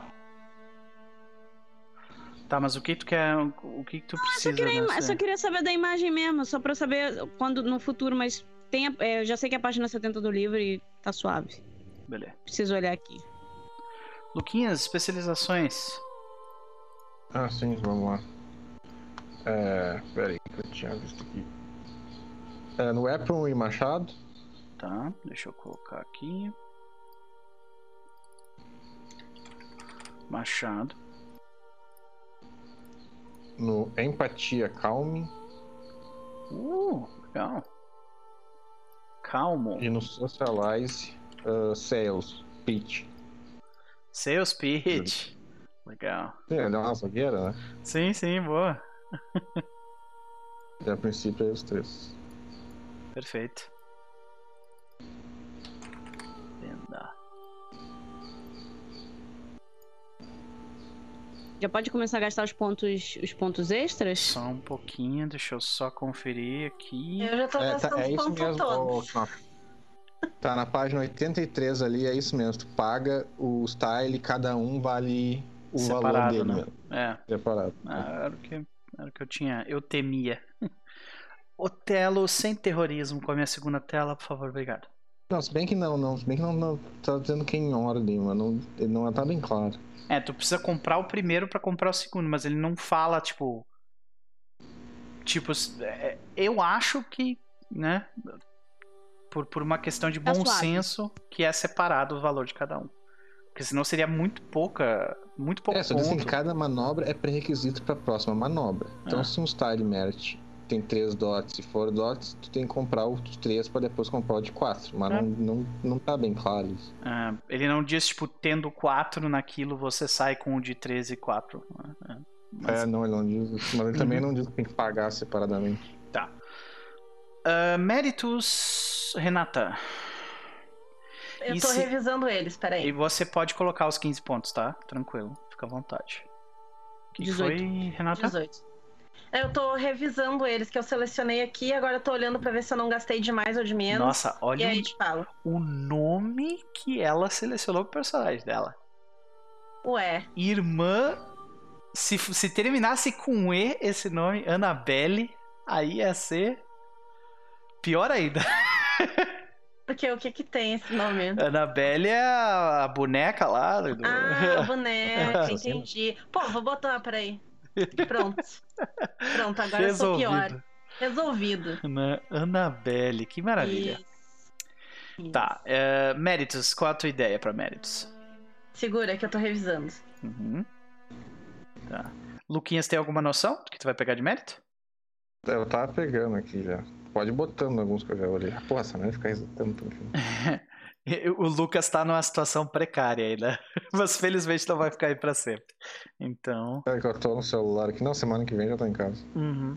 Ah, Lucas, tu. Qual que é o primeiro É, o mérito? Primeiro, os dos mentais eu vou ter um, que é tolerância por biologia. Ah, esse é muito bom mesmo. Então, pra galera entender um pouco melhor como é que funciona, isso é tipo. Você. Você. Quando, quando você vê, tipo, entranhas de alguma coisa, saca? Isso costuma gerar uma, uma rolagem de resistência pra ver se o teu personagem, tipo, não vai ser afetado por ver as partes internas de uma pessoa, né? Ou de um bicho. Como açougueiro, isso faz todo sentido. É. Ah, aí físico é Iron Stam- Stamina, só que eu não sei quanto, vai ser o que sobrar, então a princípio um. Físico, Iron Stamina, perfeito. Por enquanto estamos com um. Mais alguma coisa? No físico? No a princípio não. Tá. Social também não tem muita coisa. É, Essa cara, eu vou acabar botando muito nos estilos de combate, porque não tem muita coisa. Uhum. Social, talvez al- alguém que te consiga É, né, material, ah, equipamento especializado. Ah, social, talvez alguma. Ó, recursos é uma coisa útil, senão vocês vão ser pobre, né? É, Contatos. simpatético que ele teria. Dois. Sympathetic no social, pode crer. Sympathetic. Ah, seu personagem é muito bom em se tornar próximo das pessoas. A sua habilidade em simpatizar com os sentimentos dos outros te ah, ah, dá a eles uma vantagem, né? Um, um- é, uma vantagem. E ajuda-os a eh, conseguir o que eles querem no início de uma, de uma manobra social, tente de, um- de tentar uma manobra social, você pode escolher ah, aceitar uma condição, como por exemplo ah, alguém tomou vantagem de ti, ou por exemplo que tu ficou que tu cedeu para alguém, ah, para que você consiga imediatamente eliminar duas portas do sujeito. Então, deixa eu explicar como é que funciona a manobra social nesse jogo para isso fazer sentido. Só me explica uma coisa rapidinho antes de você Uhum. explicar a manobra social. É, onde é que vocês vão botar os. Ai, como é que é o nome disso, meu Deus? Isso é background. Onde é que vocês vão botar isso na ficha e a gente tem cinco pontos de começo? Background. Não, é que não existe mais isso. Não tem background. Não tem mais, é não. merda é junto no background. Não é background É mais? tudo mérito agora. É, mérito, recursos, essas coisas. Ah, tá. Está Então, como mérito, beleza. Isso, beleza. exatamente. Recursos, contatos é mérito agora, mérito social, entendeu? Mas se tu quiser escrever, tu pode ir na, na, na parte de traits na tua ficha E no, no e notes. description, é, nos notes, no description. Ah, E tu pode editar o mérito também. Então, tipo, eu peguei aqui o mérito de línguas e aí eu coloquei qual é a língua que eu sei. Tipo, eu editei embaixo, sabe? Uhum. Eu criei uma imagem para facilitar a vida em relação a manobras sociais, mas basicamente, quando você começa uma manobra social, você tem que me dizer qual é o seu objetivo, né? Você está tentando, sei lá, convencer uma pessoa a deixar você passar pela ponte, né? E aí, a primeira coisa que eu preciso saber é qual é a impressão que esse NPC, que esse personagem tem de vocês. E isso vai definir por ah, definir a dificuldade das coisas, né? Ah, por padrão, a impressão que as pessoas têm é neutra, né? Ah, e aí nós temos o que o jogo chama de portas, né? Essas portas são basicamente a quantidade de sucessos que, que você precisa ter para quantas vezes, né? Quantas, eh, em quantos aspectos você precisa convencer a pessoa a fazer o que você quer, entendeu?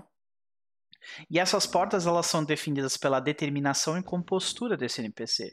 Também é definido pelo objetivo. Por exemplo, se você for pedir para a pessoa algo que ela já queira fazer, vai ser super fácil, né? Ah, talvez até desnecessário rolar. Mas se você for fazer uma coisa, é, vo- você for tentar convencer uma pessoa a fazer algo que talvez fosse levar ela a um ponto de ruptura, isso torna as coisas mais difíceis. Bem mais difíceis. Vai aumentando a quantidade de portas e tem uma série de modificadores que aumenta ou diminui a quantidade de portas. Portas basicamente são sucessos necessários para você conseguir convencer a pessoa. Então, voltando a esse mérito, para ele fazer sentido, o Sympathetic ele funciona dessa forma. Você basicamente pode, de alguma forma, você recebe uma condição por causa dessa cena onde você tentou convencer a pessoa, ou seja, ela tomou vantagem para cima de ti, ela, ela de alguma forma te deixou meio indefeso, né? Ou impressionado. Mas, porque você recebeu essa condição, você recebe, você elimina duas portas. Ou seja, se algo fosse tivesse três ou quatro portas de dificuldade para você convencer o NPC, agora ela tem uma ou duas portas apenas. Então essa, essa, esse mérito é bom pra caramba. Então, Lucas, continuando, tem mais alguma? Uns recursos, um touchstone, um de heavy weapon, mas eu vou aumentar isso depois com, com Um de provavelmente com recursos. Recurso, recurso, recurso, recurso, recurso. Onde está você? Resources. Desculpa, tu falou Touchstone, Resources. O que, que mais? heavy weapon. Heavy Weapon. Tô tentando achar o Heavy Weapon aqui. Esse é de Fighting, né? Uhum. É, é estilo. Um em cada, né? Um em cada, a princípio. Isso, perfeito. Então nós temos sete. Ah, perfeito. Eu vou voltar para para Renata. Mas Beleza. deixa eu tocar uma musiquinha aqui antes disso. Tá. Renata. É, e eu já coloquei a minha virtude, vício e touchstone também.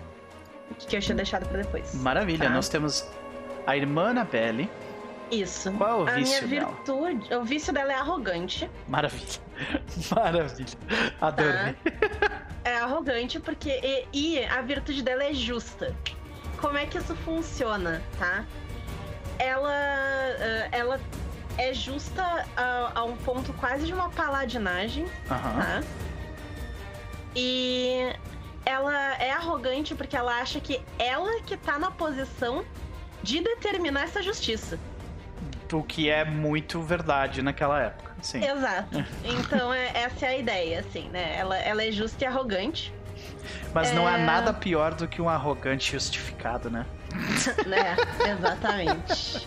Exatamente. Onde é que eu abaixo um pouco o volume da música? Ah, se tu for na. Clica na, na audio playlist, aí tem ali Tá. Global Volume Ah, tá aqui, tá aqui, Controls. tá aqui, tá aqui. Aí na playlist tu desce Tá, o volume. tá.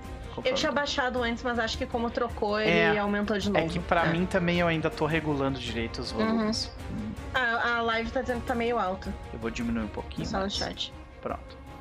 Aí, dos méritos, tá? O que, que eu peguei aqui? Eu peguei Area of Expertise. Cruzes, credo. Olha essa a lista de verbos. Pá. Ai, meu Deus. Vai lá. Fala comigo. Area of Expertise, que vai ser Weaponry. Vai ser a minha, né? Que a gente tá aqui. Eu vou até colocar, escrever aqui embaixo qual é, né? Sim. Pra gente ficar bonitinho. Tá?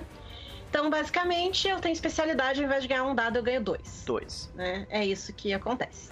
Maravilha. Aí Ou seja, quando tenho- Uhum. você for bater em alguém ah, com a sua Com a minha corrente porradeira Chain, lá, aham, isso, isso. é. Com a corrente você do vai, BDSM você da freira. Exato, você rolaria força ou destreza, Força não, destreza. destreza mais mais weaponry, Weaponry. que seriam Uhum. só nisso seriam nove dados. Isso. isso. Mas como você é especializada nessa arma e tem área de, de expertise nela, você não rola nove dados, você rola 11 dados. Qual é esse mérito mesmo, hein, Renata? Peraí. É área de Area of expertise. Esse tá em quem? Fight Mary? É o- Mental. Não, ele é mental. Uhum. Puta que pariu. E custa um pontinho. É, é bem baratinho. Vou- vou- Só por fetiche de rolar dado, rola aí, vamos ver o que, que, que aconteceria com esses 11. Deixa eu ver aqui. Uhum. Peraí. Como é que eu faço pra rolar ele? Tu clica na, na destreza, clica na weaponry, e daí Tá. clica no dado na ficha. Ah, tá, tá, tá. tu tá, tem tá, duas opções, na verdade. Ou tu clica no dado na ficha, ou tu clica no dado no chat. Né? Aí ele vai te mostrar, Ok, provavelmente ele vai te mostrar nove dados na tua pool. Uhum, sim, Aí tu eu só- coloco mais dois. Coloca dois no modificador. Exato. E. E. Quatro. Quatro sucessos, senhoras e senhores. Não foi um sucesso excepcional. Não, mas eu já- não, não tá, nem tá tão roubado assim. Por nem enquanto, tá né? tão roubado Por assim. enquanto. Isso. Ah, Mas a chance de tu ter um sucesso excepcional fazendo isso. É, porque daí você tem que considerar, né? Isso tudo são sucessos em dano direto. Uhum. Mais os dados adicionados pela tua arma. Uhum. Entendeu? A tua arma vai dar dados nisso aí também. Então, Excelente. é um negócio absurdo. Excelente! É, eu acho que a gente precisa de um nome pra essa arma, tipo punição divina. Ryuga. Boa. O chat Né? pode dando sugestões aí, Algum quero um nome, nome, em foda latim, pra minha arma. assim, né? O nome, O nome em latim pode ser, porque a língua Né? que eu falo, escrevo e leio é latim. Eu Exato. peguei languages, né? que achei justo pra freira, né? Mas ó, não- vamos na ordem, vamos na ordem. Então, Area of Expertise. Aí eu tenho reflexos rápidos, que. Três, tá? Então eu adiciono mais três dados na minha iniciativa. Boa. E eu sou sempre rápido pra reagir, etc. É isso aí. Aí eu peguei Indomitable. Nossa. Como é que seria uma Que- tradução pra isso, né? Que é tipo um. In- in- seria, tipo, inabalável, Inabalável, talvez. é, né? Alguma inabalável. coisa assim. Uhum. Correntes da Justiça parece de que eu sou Cavaleiro do Zodíaco. É, não. Correntes da Justiça! E que. Isso. Ai. Aí, é, o que que faz isso aí? É, é muito difícil os poderes sobrenaturais me abalarem. Aham. É, então, é, eu consigo resistir ao controle mental de vampiros ou é, feitiços Nossa, de tu- warlocks, A tua- etc. eu tô muito curioso. Tipo, a tua personagem ela foi criada num campo, Isso, tipo, do- isso. da Inquisição, assim. Tipo, Exatamente, exatamente. Caralho. Essa é a ideia. Ela é uma general de ferro. Só que ela é uma freira. puta que pariu. Medo. É, então toda Qual que é a posição? Nossa. sobrenatural- Ah, Ah, só um pouquinho. Jogos e quilombolagens. Muitíssimo obrigado pela raid, queridos. Oi, um beijo no coração de vocês. vocês chegaram pra ver Cara. o meu combo safado. O combo tá safadíssimo aqui. Ela tá rolando 11 dados já. E o personagem só Isso. começou, vai lá. Isso. Então, toda vez que uma criatura usar algum Dread Power pra me influenciar, eu adiciono. é, eu adiciono dois dados pra contestar a ação deles. É isso. Ok, maravilhoso. Aí, eu tenho línguas, língua. que eu tenho latim. Aham. Mas, ah, tipo, além da língua. É porque isso Sim, é um mérito, sim. né? Então tu, É, tu é, tem além latim e mais língua- uma. Isso, Língua, isso. exato. ok. Sim, além da língua nativa, que é, eu vou presumir que é inglês, Sim. porque a gente, né? Uhum, Eu, eu consigo ler, escrever e falar em latim. Maravilhoso. Aí eu peguei também tolerância pra biologia, Ok. porque, tipo, faz sentido, questão de medicina e tal, que ela Tu- tem, né? certamente, Então, tipo, certamente tua personagem fez parte de sessão de tortura. Isso, claramente, óbvio, óbvio. Então eu não tenho repulsão, nem choque, nem nada assim quando eu vejo, tipo, muito sangue ou uma nojeira, umas trip e tal, eu fico de boa. Uhum, Aí eu coloquei Trained Observer em nível 3, muito bom. o que No- significa Tu que viu? Caralho, o efeito disso é bom demais, né? é bom, né? É bom. Uhum. Eu estouro no 8. Isso. Quando eu faço Wits e Composure pra, pra tentar perceber alguma coisa, o que não é, tipo, muito bom o meu Wits e Composure, né? Por isso que eu dei essa, né, aqui. Uhum. É, eu estouro no 8 pra perceber e tal, tudo Aham. mais. Aí, eu peguei Aliados 2, Ok. né, a igreja. É, tal. Então, tipo, tu ainda não quer definir de exatamente quem são, mas são pessoas da igreja. Isso, exato. Uhum. Essa é a ideia. Recursos 2. Ok. Também pensei que, né, por causa dessa conexão com a igreja e tal, faz sentido que eles disponibilizem alguns recursos pra mim. Status 2. Porque Hum. vamos. vamos voltar lá pra arrogância? É, né? eu te dizer que a pessoa que está mais próxima de conseguir um dot já de cara é tu, por causa desse status. Muito bom. Ah, Aí eu peguei combate defensivo 1, ok. que eu, eu, eu para calcular minha defesa, eu vou usar o weaponry ao invés de athletics, então a minha defesa vai subir. É muito legal isso também. Sim, sim. Ela sobe de 4 pra 6. Aham. Deu pra ver aqui já que tu colocou. Aham. Acabei de Sim. botar ali. Uhum. E aí eu gastei 6 pontinhos que sobraram em defesa armada pra pegar as três primeiras habilidades ali. Tá, as duas primeiras a gente conhece. A primeira é, é para não receber tantos redutores em ataques múltiplos. A segunda é pra acertar um ponto fraco, né, no inimigo. É isso? Uhum. Tu consegue atacar um inimigo, atacar tipo Eu contra. desarmo ele, É. se, eu, se eu reduzo o ataque dele a zero, eu desarmo ele. Se a sua defesa reduzir o, o- a pool de ataque dele a zero, ele está Isso. desarmado. Isso é Exato. muito bom. Ok. Considerando que tem como desarmar ele, né? Sim. Uhum. Ah, e daí nós temos defesa agressiva. que maravilha. Uhum. Qualquer Isso. pessoa descuidada o suficiente para entrar próxima do seu personagem é, está, ah, passa- está passível a se machucar. Quando você tomar uma ação de, de esquiva, nesse caso, só para tu compreender, uma ação de esquiva funciona da seguinte forma: você está abdicando de agir no seu turno para tornar. Normalmente uma defesa funciona assim: o cara vai te atacar e tu pega a tua defesa e tu reduz da, da pool de Uhum. dados do ataque do cara Uhum. né? Mas quando você usa uma ação de esquiva, você está fazendo diferente. Vai ser a tua pool de dados de defesa Isso. dobrada contra o Uhum. ataque dele. Isso, e Não. aí todo sucesso que eu exceder o ataque dele, eu dou um dano de. um ponto de dano letal. Então, nesse exato momento, se você fosse fazer uma ação de esquiva, você teria 12 dados contra ele. Isso. Falei que ela ia ser combeira. Eu disse. Eu já joguei com essa sei não garota. ser combeira.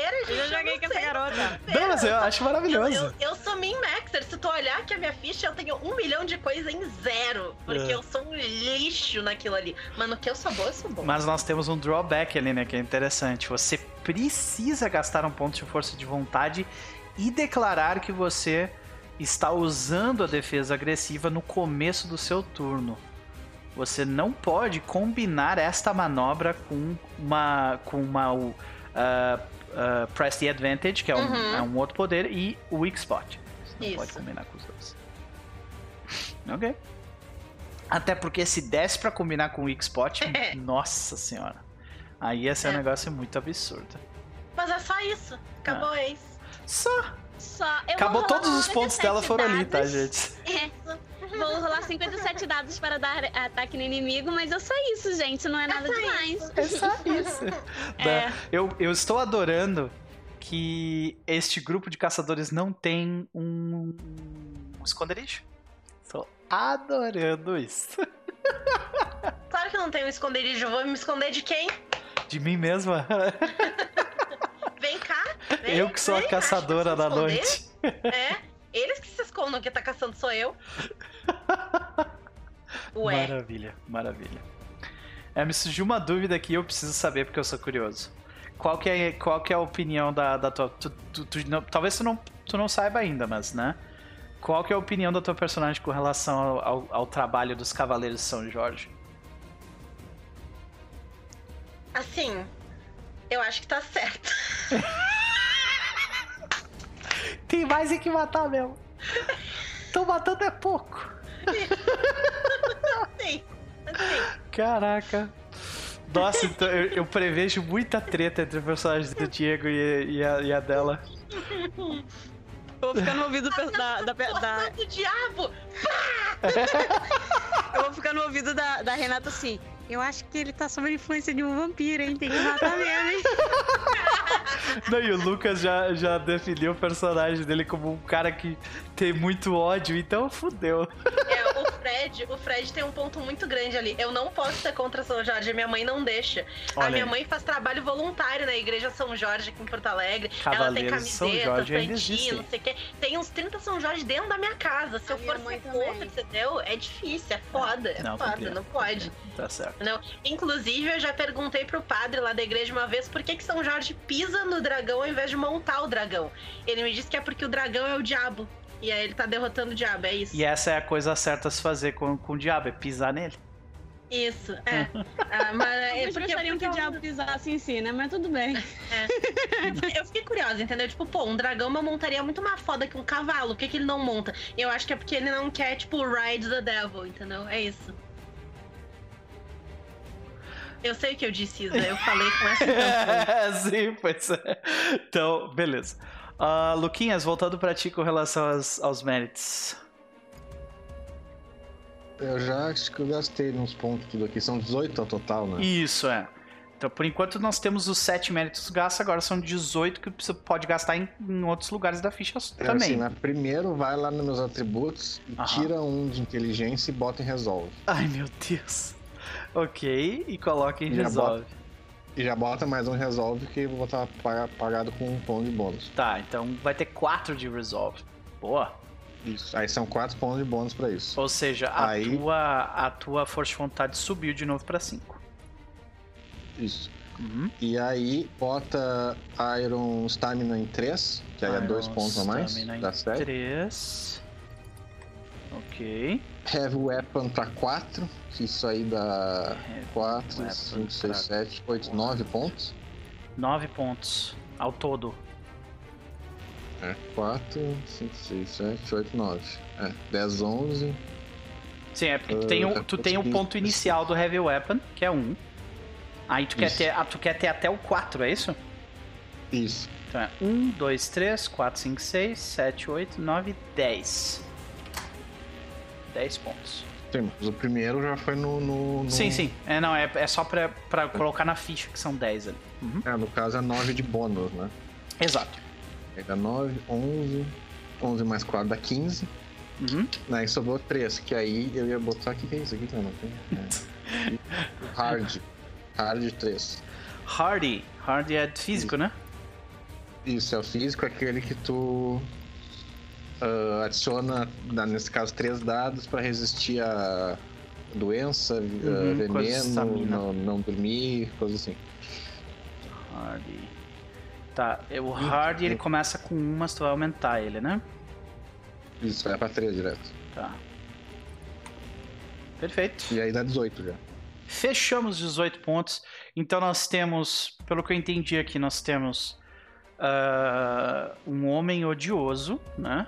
Muito ódio no coração. Que não tem recurso.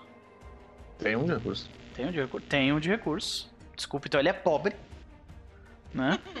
Ah, que é, tem 8 pontos de vida, 7 de integridade. É um, é um cara muito odioso. Que tem duas touchstones, então tem dois relacionamentos. Né? Isso. E é bem resistente, aguenta nojeira. Mas ao mesmo tempo, apesar de ele ser odioso e ter todas essas coisas, ele, ele, ele é simpático. Olha só. É que ele era, ele era aquele açougueiro de boa, tá ligado? Ele era E ele ainda consegue ligar, né, Até aquela pessoa. das trevas e lá e com ele. Aí Sim. começou a- o, remo, o, o ódio. Entendi. Você tem alguma noção de quem, vai, quem vão ser esses Touchstones? Sim. Um é a mulher dele que tá morta. Ok, deixa eu adicionar aqui. Ah, é um cara mais velho, cara. Ele deve ter É. pelo menos uns 50 já. Só. Ah, ex, ex esposa. Não, não é esse. É a esposa. Fala- Ele é viúvo. Ok, então esposa. Ah, a impressão dela era perfeita. né? Infelizmente, esposa morta. Ok. E o filho dele, que está no momento, ele, por, causa- por- pelas três sobrenaturais, o filho dele tá, ah, tá vivo ainda, só que ele tá, tipo, incapacitado, né? A cuidado da igreja. Ok. E, e- e, é, tipo, a, rel- a relação que tu tinha com a tua esposa era, tipo, era boa ou vocês estavam mais ou menos antes dela morrer? Cara, boa. Muito boa. A vida dele era uma, era uma maravilha até o sobrenatural se envolver. Saquei. E, e a relação com, boa, assim. e a relação com teu filho era boa mudou também, quando o sobrenatural atacou. né? Sim. E aí ele tem um segundo filho, que esse segundo filho provavelmente virou caçador antes dele. E o, o objetivo dele maior, aquele longo, né? É achar esse filho dele que foi Ah, pra, Legal. pra esses lados aí e tal. Tá, mas tipo, esse filho que é o Touchstone, ele está está afetado pelo sobrenatural natural. É, Ele no caso a ideia, imagina assim, ele é um colono, né, inglês, Uhum. que vivia na, aí nessa, nessa região. Ele era um cara de boa, por isso que ele tem esses sociais, porque ele era amigão da vizinhança, ele era generoso, tentava ajudar todo mundo e tudo mais. Até que deu uma treta sobrenatural, que é onde definir bem o que, que é, né? De- talvez definindo como é que os personagens pode ser até um lobisomem pra juntar já com o Diego lá e Uhum. tudo mais. Mas eu não defini muito bem. Mas a ideia é que teve uma treta sobrenatural. Nessa treta, a mulher dele morreu, o filho dele ficou incapacitado e o outro filho dele se ah, enlouqueceu e tentou ir atrás. Aí foi aí que ele pegou o ódio sobrenatural e tudo mais. Entendi. E aí ele foi pedir ajuda à igreja, né? Porque ele era um cara. Ele era um cara crente e tudo mais. Uhum. E a igreja não fez porra nenhuma, na real, ele não sabe por quê. Mas ele tem sério. ele tem- a imagem da igreja pra ele caiu muito por causa disso. Que, Uhum. tipo, os caras são os. ah, ah, são relapsos, né? Eles são. que ele Não, a igreja tem vários problemas. Eles são relapsos, eles são elitistas. Eles, tipo. É. Ei! É. Oraram o negócio dele, A gente mas é então assim a ele gente pegar sabe que da tá igreja. fazendo.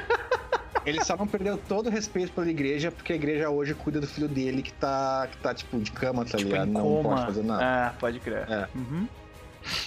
E, e foi aí que ele saiu. Aí quando o filho dele foi embora, ele ficou cuidando desse outro filho dele que tava, tava mal, só que aí ele não, não. Ele começou a ver em volta dele tudo errado. E foi aí que fez ele ir atrás do filho dele que vai levar a encontrar os outros personagens. E, e esse, e a relação com esse segundo filho caçador é provavelmente hostil, né? Por causa. Talvez da. Ou, ou é uma boa relação ainda. Ah, é mais ou menos, porque tipo, eles tinham uma boa relação, né? Mas agora ele tem um ressentimento que ele sentiu que o filho dele abandonou eles. Né? Entendi. Mas agora ele tá ainda. Mas, então, mas não Então- era ruim a relação. Uhum, uhum. Mas Tranquilo. agora que ele tá virando caçador, ele vai entender melhor o filho dele também. Entendi. Porque ele passou Legal. pela mesma situação. Que legal, cara. Porra, muito, muito massa a ideia. Ah, vamos pra nossa querida. ah, vamos, vamos arredondar então esse personagem da irmã Annabelle. Quem é você? Uhum. Então, a irmã Annabelle, ela é essa freira que tá na igreja desde criança. Uhum. Ela não, né, foi, foi largada como bebê assim na, na porta da igreja, foi criada lá dentro, o que é ótimo pra cabeça da. Né? Ela é claramente uma pessoa que, né? Então, assim, é, não é que ela é doutrinada, ela é a doutrina. Entendeu? Sim. Essa é a ideia, sabe? E então ela foi treinada pra, com, pra combater o sobrenatural, pra, pra, pra, pra manter o A- local de direito da igreja. A gente ri, mas essa foi literalmente a resposta dos protestantes pra, tipo, a- pra reforma cristã. A reforma cristã foi lá e, tipo, tornou as coisas um pouco mais rígidas. E, e os puritanos literalmente disseram: não, isso não é o suficiente, precisa ser mais rígido, sabe? Isso. Isso. Mas é, esse treinamento dela, e aí é que eu entro na parte que, tipo, ela não chega a ser puritana porque ela sabe que às vezes sacrifícios têm que ser feitos para que o que. para o que precisa ser feito, né?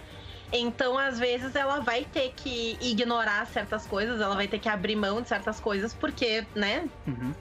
Tem que fazer o que você tem que fazer para destruir esses monstros desgraçados do demônio. Essa é a ideia. Ela é mentora da minha Touchstone, que é uma outra freira, é a irmã Benedicta. E essa outra freira, ela, ela, a ideia é que ela esteja novinha, ela tem uns 18, 19 anos por aí. E eu tô ensinando ela a ser eu no futuro. Entendeu?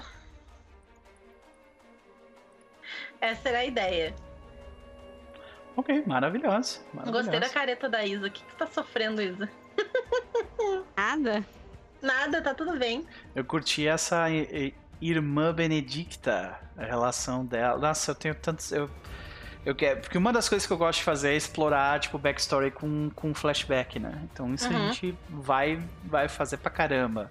Explorar Uhum. os- a backstory de, do, dos relacionamentos da família do Lucas. dos- da- dessa relação com a Benedicta, de você Uhum. torturando pessoas e achando normal, aquela coisa toda, né? Isso, não, não, é, não é tortura, é justiça. Isso, desculpa, eu falei o nome errado. Mil perdões. Não cometeria esse erro de novo. Eu sempre jogo. Gente, eu sempre faço cuzão jogando Mundo das Trevas. A minha, a minha personagem em lobisomem é policial. Eu só faço cuzão no Mundo das O Trevas. que é naturalmente já um cuzão, né? Realmente. Sim, claro, claro. É, é a minha natureza, entendeu? É o meu jeitinho jogando Mundo das Trevas. É isso, é isso. Eu não consigo fazer um personagem legal. Eu só faço cuzão, mas é tudo bem. Tudo Então bem. nós É- temos um.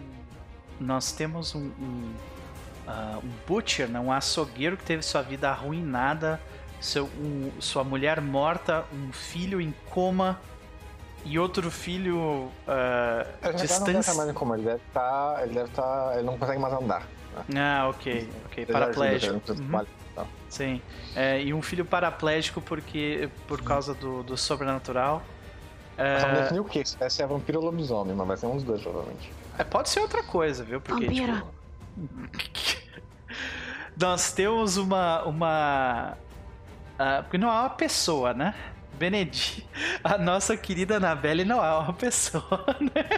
Não sou uma pessoa, eu sou o martelo de Deus. Ex- Você é, a um instrumento. perder a integridade rápido, né? Desse jeito. Tá bom, Thor. A integridade, nossa, a integridade. Da...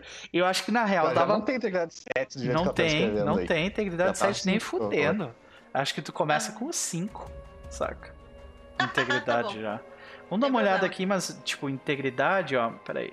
O que que É porque livro... 7 é a pessoa ainda, tipo, tu é humano normal, tu só é um caçador, Isso. né? Aí, Pra ter uma noção de exemplo vida de- É consumida por isso. Um exemplo de breaking point de integridade 7 é, por exemplo, É eh, torturar uma pessoa, né? Tem torturar, assim. exato, e tipo, né? Então, entre 4 e 6, daí, tipo, matar uma pessoa em particular, né? Matar um, um tipo particular de monstro. Isso é um É breaking na página point. 74 que começa a falar da integridade. Uhum. Que dar uma olhada. Ah, ó. A primeira vez resistindo tortura psicológica. Teu personagem foi torturado psicologicamente a vida inteira, praticamente. Entendeu? Então, Eu acho que tu tá ali, saca? Tipo, entre 4 e 5 de integridade. Não, perfeito, perfeito. É. Baixei, baixei aqui pra 5.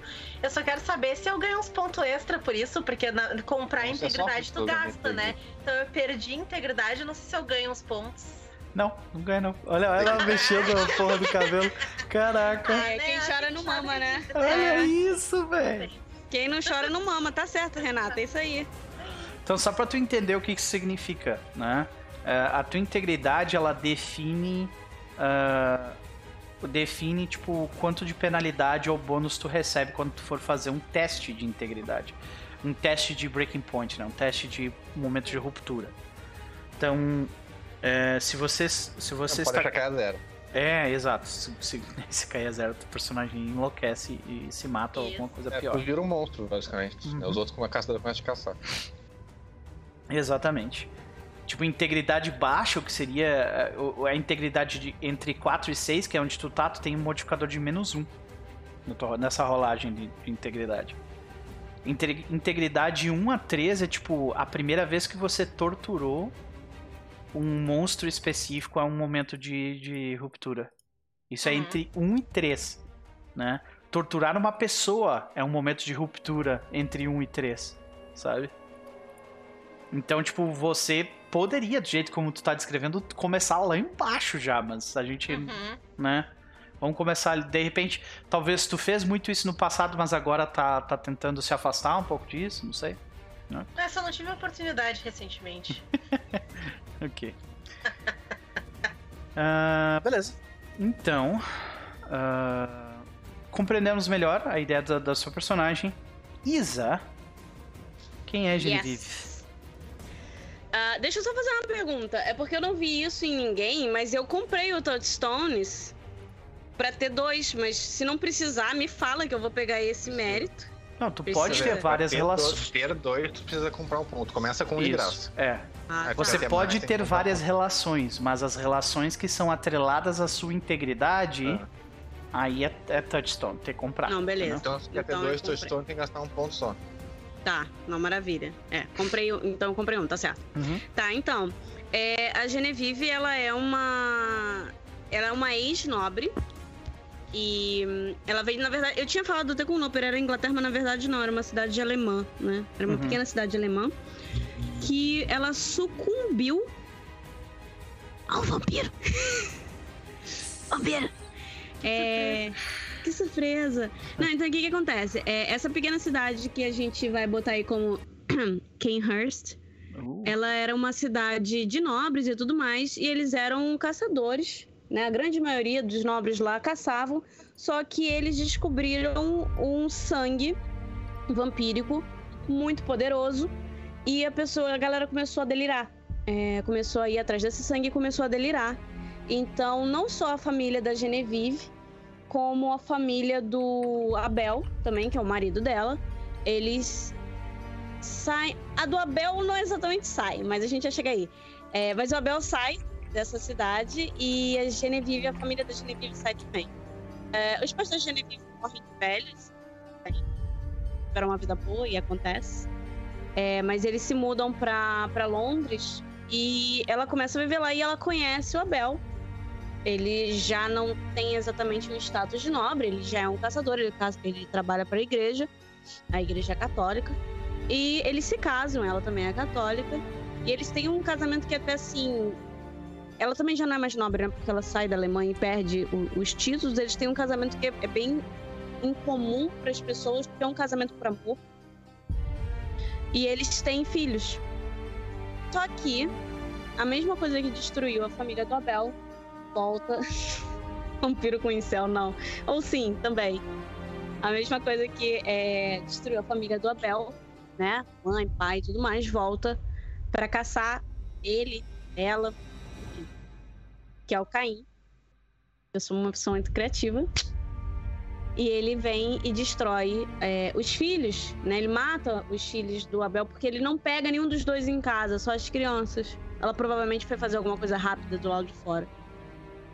E depois que Genevieve ela tem esse ponto de quebra na vida dela, ela meio que tem um, um- um mini surto mesmo, porque, enfim. Ela era uma ex-nobre, a cidade dela foi devastada por um bando de maluco usando drogas. E depois de tudo, ela ainda perde as crianças, então ela entra pra esse meio da casa, que é uma coisa muito incomum, né, para as mulheres, principalmente uma mulher que era teoricamente dona de casa. E ela começa a seguir a mesma vida é, que o Abel. Só que, enfim, por motivos pelos quais a gente ainda não tem. A gente vai desenvolvendo durante o jogo. é, eles vão para esse novo mundo. Ah, na mente da Genevieve, eles estão indo para lá porque eles estão atrás do Caim. E tudo que ela quer é a cabeça dele para enfeitar a sala dela e tudo mais. Então, basicamente essa história. Mas é, eu deixei os, todas as questões de aliado e tudo mais isso daí com Abel, porque assim, eu entendo que eles não têm aliados de igreja e tal nesse novo mundo. Porque eles são completamente de fora. Então, É isso. Perfeito. Então é isso, senhoras e senhores. Nós temos alguns detalhes a mais para definir, mas eles são o nosso tema de casa, né? Uh, tentem ach achar uma imagem, de preferência uma arte, para representar o personagem de vocês. É, recomendo muito utilizarem um site chamado Artbreeder, que ele cria, que ele cria rostos de pessoas uh, por, por, por, por uma uh, inteligência artificial e dá para fazer coisas bem legais, né? Uh, então fica aí a, a recomendação, né? E uh, a gente precisa definir depois uh, um pouco melhor esses NPCs todos, né? E também colocar umas artes para eles. A gente precisa terminar de criar os itens que os personagens de vocês possuem. E na próxima sessão, que será no próximo sábado às 14 horas, nós vamos todos juntos uh, montar a célula e qual foi a primeira caçada desse grupo. E começaremos com o com a, a história com esse Hulk, alguém do grupo que tinha contatos com outros caçadores, possivelmente Abel, né, os, os Von Von o quê? Von Boller Von Boller é, não é alemão, não. Von é, é holandês. Então, eu tava dando uma olhada, mas tinha. Algumas nobrezas alemães tinham como Von. Mas tinha, isso é? daí.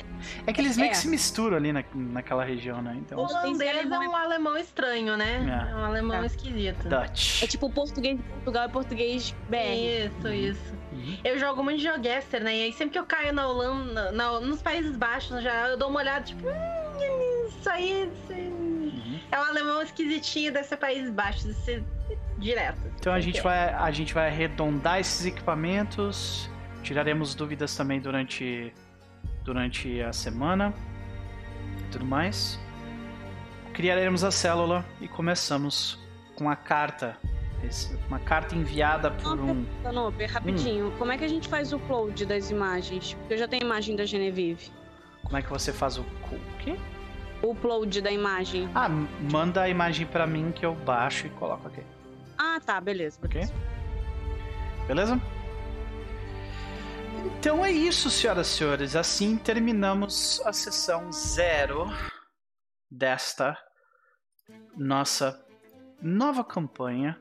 Para quem tá, tá curioso para saber quanto tempo vai, vai, vai rolar isso aqui, essa, a ideia é que essa aventura ela continue até fevereiro, talvez uh, metade de fevereiro, talvez início de fevereiro do ano que vem. Então a gente vai aí pelo menos por três meses, né? Com a possibilidade de se estender um pouco mais. É... Muito obrigado pela presença de vocês todos, Lucas, Isa e Renata, vocês são maravilhosos. Né? Foi muitíssimo divertido criar esses personagens. Agora vamos para as nossas considerações finais, os nossos jabás, começando por quem antes foi a última. Isa e seus óculos de uh, Halloween. Obrigada. É, bom, Jabás. Amanhã teremos. Deus sabe como que eu vou aguentar isso, mas a gente vai ter sessão em dobro. Então, deixa eu até abrir aqui meu lanche, mas eu acho que amanhã a gente tem Vampiro, termina. Finalmente, será? Talvez. Tudo depende da Lili. Mas é. Vampiro, quinta edição, Vampiro Máscara, que foi uma dos, um dos jogos que estava rolando no Outubro Rosa. E logo em seguida a gente tem a mesa de Chuchuco, onde a gente vai voltar. Eu vou voltar a infernizar a vida da Juliana. Ela já tava com saudade do caos que eu causo na mesa dela. Então, basicamente é isso. Então a gente já começa amanhã às. É isso aí. O sacrifício começa às 3 horas da tarde. A gente dá uma pausa às 7 da noite. Eu vou lá, sei lá, respirar. E às 8 da noite a gente volta com a nossa querida mesa de Chuchuco, que é uma campanha bem longa de Mentiras Eternas, que é do Rastro de Tulu, tá? Isso, e aí, sábado que vem eu estarei aqui linda e maravilhosa, finalmente pronta para estrelar essa menina e causar dano. Eu adorei que, que o. Nós estamos com legenda, né? E, e ele. A legenda botou rastros de T-Low. Muito bom. Ok. Ó, oh, maravilhoso. Ele, rastros de Tilão. Então, é, perfeito. Uh, muito bom, muito bom. Um prazer. Luquinhas, considerações da tarde. E jabá, se tu tiver algum. Jabá não tem, mas considerações interessantes. Já tô vendo que vai ter conflito até interno no grupo, pode ser bem interessante. Uh, e, é, vamos ver, vamos ver qual é que vai, onde é que vai isso. Tô curioso pra ver pra que direção isso vai. Eu mas acho... gostei bastante desse personagem, vamos ver onde é que. Eu, eu, eu curti bastante o personagem de vocês todos. E eu acho interessante também porque o, o, o Diego, ele fez um personagem que é teoricamente é um ascending one, né? O que vai colocar ele em, em, em, uma posição meio conflituosa com a personagem da Renata. E ele. Eu e, no conflito? E a virtude dele é leal. Ou seja, ele vai farmar XP só nisso aí. Saca? só nesse conflito entre vocês dois. Ele vai farmar XP. Então, né? Uh, muito bem, muito bem, Luquinhas. Um prazer Vamos ver para onde esse jogo vai nos levar. Até semana que vem. Espero que tu esteja curtindo a uh, tua visita aí em Brasília. Uh, Renata, e aí? Considerações da noite? Teu jabá? É, fiquei muito satisfeita com a personagem. Acho que ela saiu muito deliciosa, muito pior do que eu tinha pensado. E melhor ao mesmo tempo. É, é o meu jeitinho. Quem quiser acompanhar o que eu faço, segue lá o Caquitas. É, eu não sei. Acho que, acho que essa semana agora eu não jogo em live, porque as minhas mesas de live estão, né, se encerrando final do ano, o pessoal, né, se organizando e tal. Então. Mas é, eu tenho. Não, mentira! Sexta-feira, sexta-feira, lá no canal da Ana, no Pausa para um Café, eu vou jogar Kids on Bikes. Então. Ah. Isso é sexta-feira que vem, né? É isso aí. É a primeira sessão de Kids on Bikes lá no canal da Ana. Então se liguem lá, eu tô lá eu jogo com a Lena ela é uma ela é uma criança que acredita em, que o governo está colocando coisas na água para tentar controlar nossa mente. Eu vi a, eu vi o preview da arte dela e ela é uma maravilhosa. Já quero proteger ela do mundo inteiro. Ela é incrível, ela é incrível. E é, ela tem ela tem mães lésbicas que tem um bar que se chama Aranhas de Marte. então, é maravilhosa, eu, eu gosto Aranhas de Marte é tão bom. Sim, sim.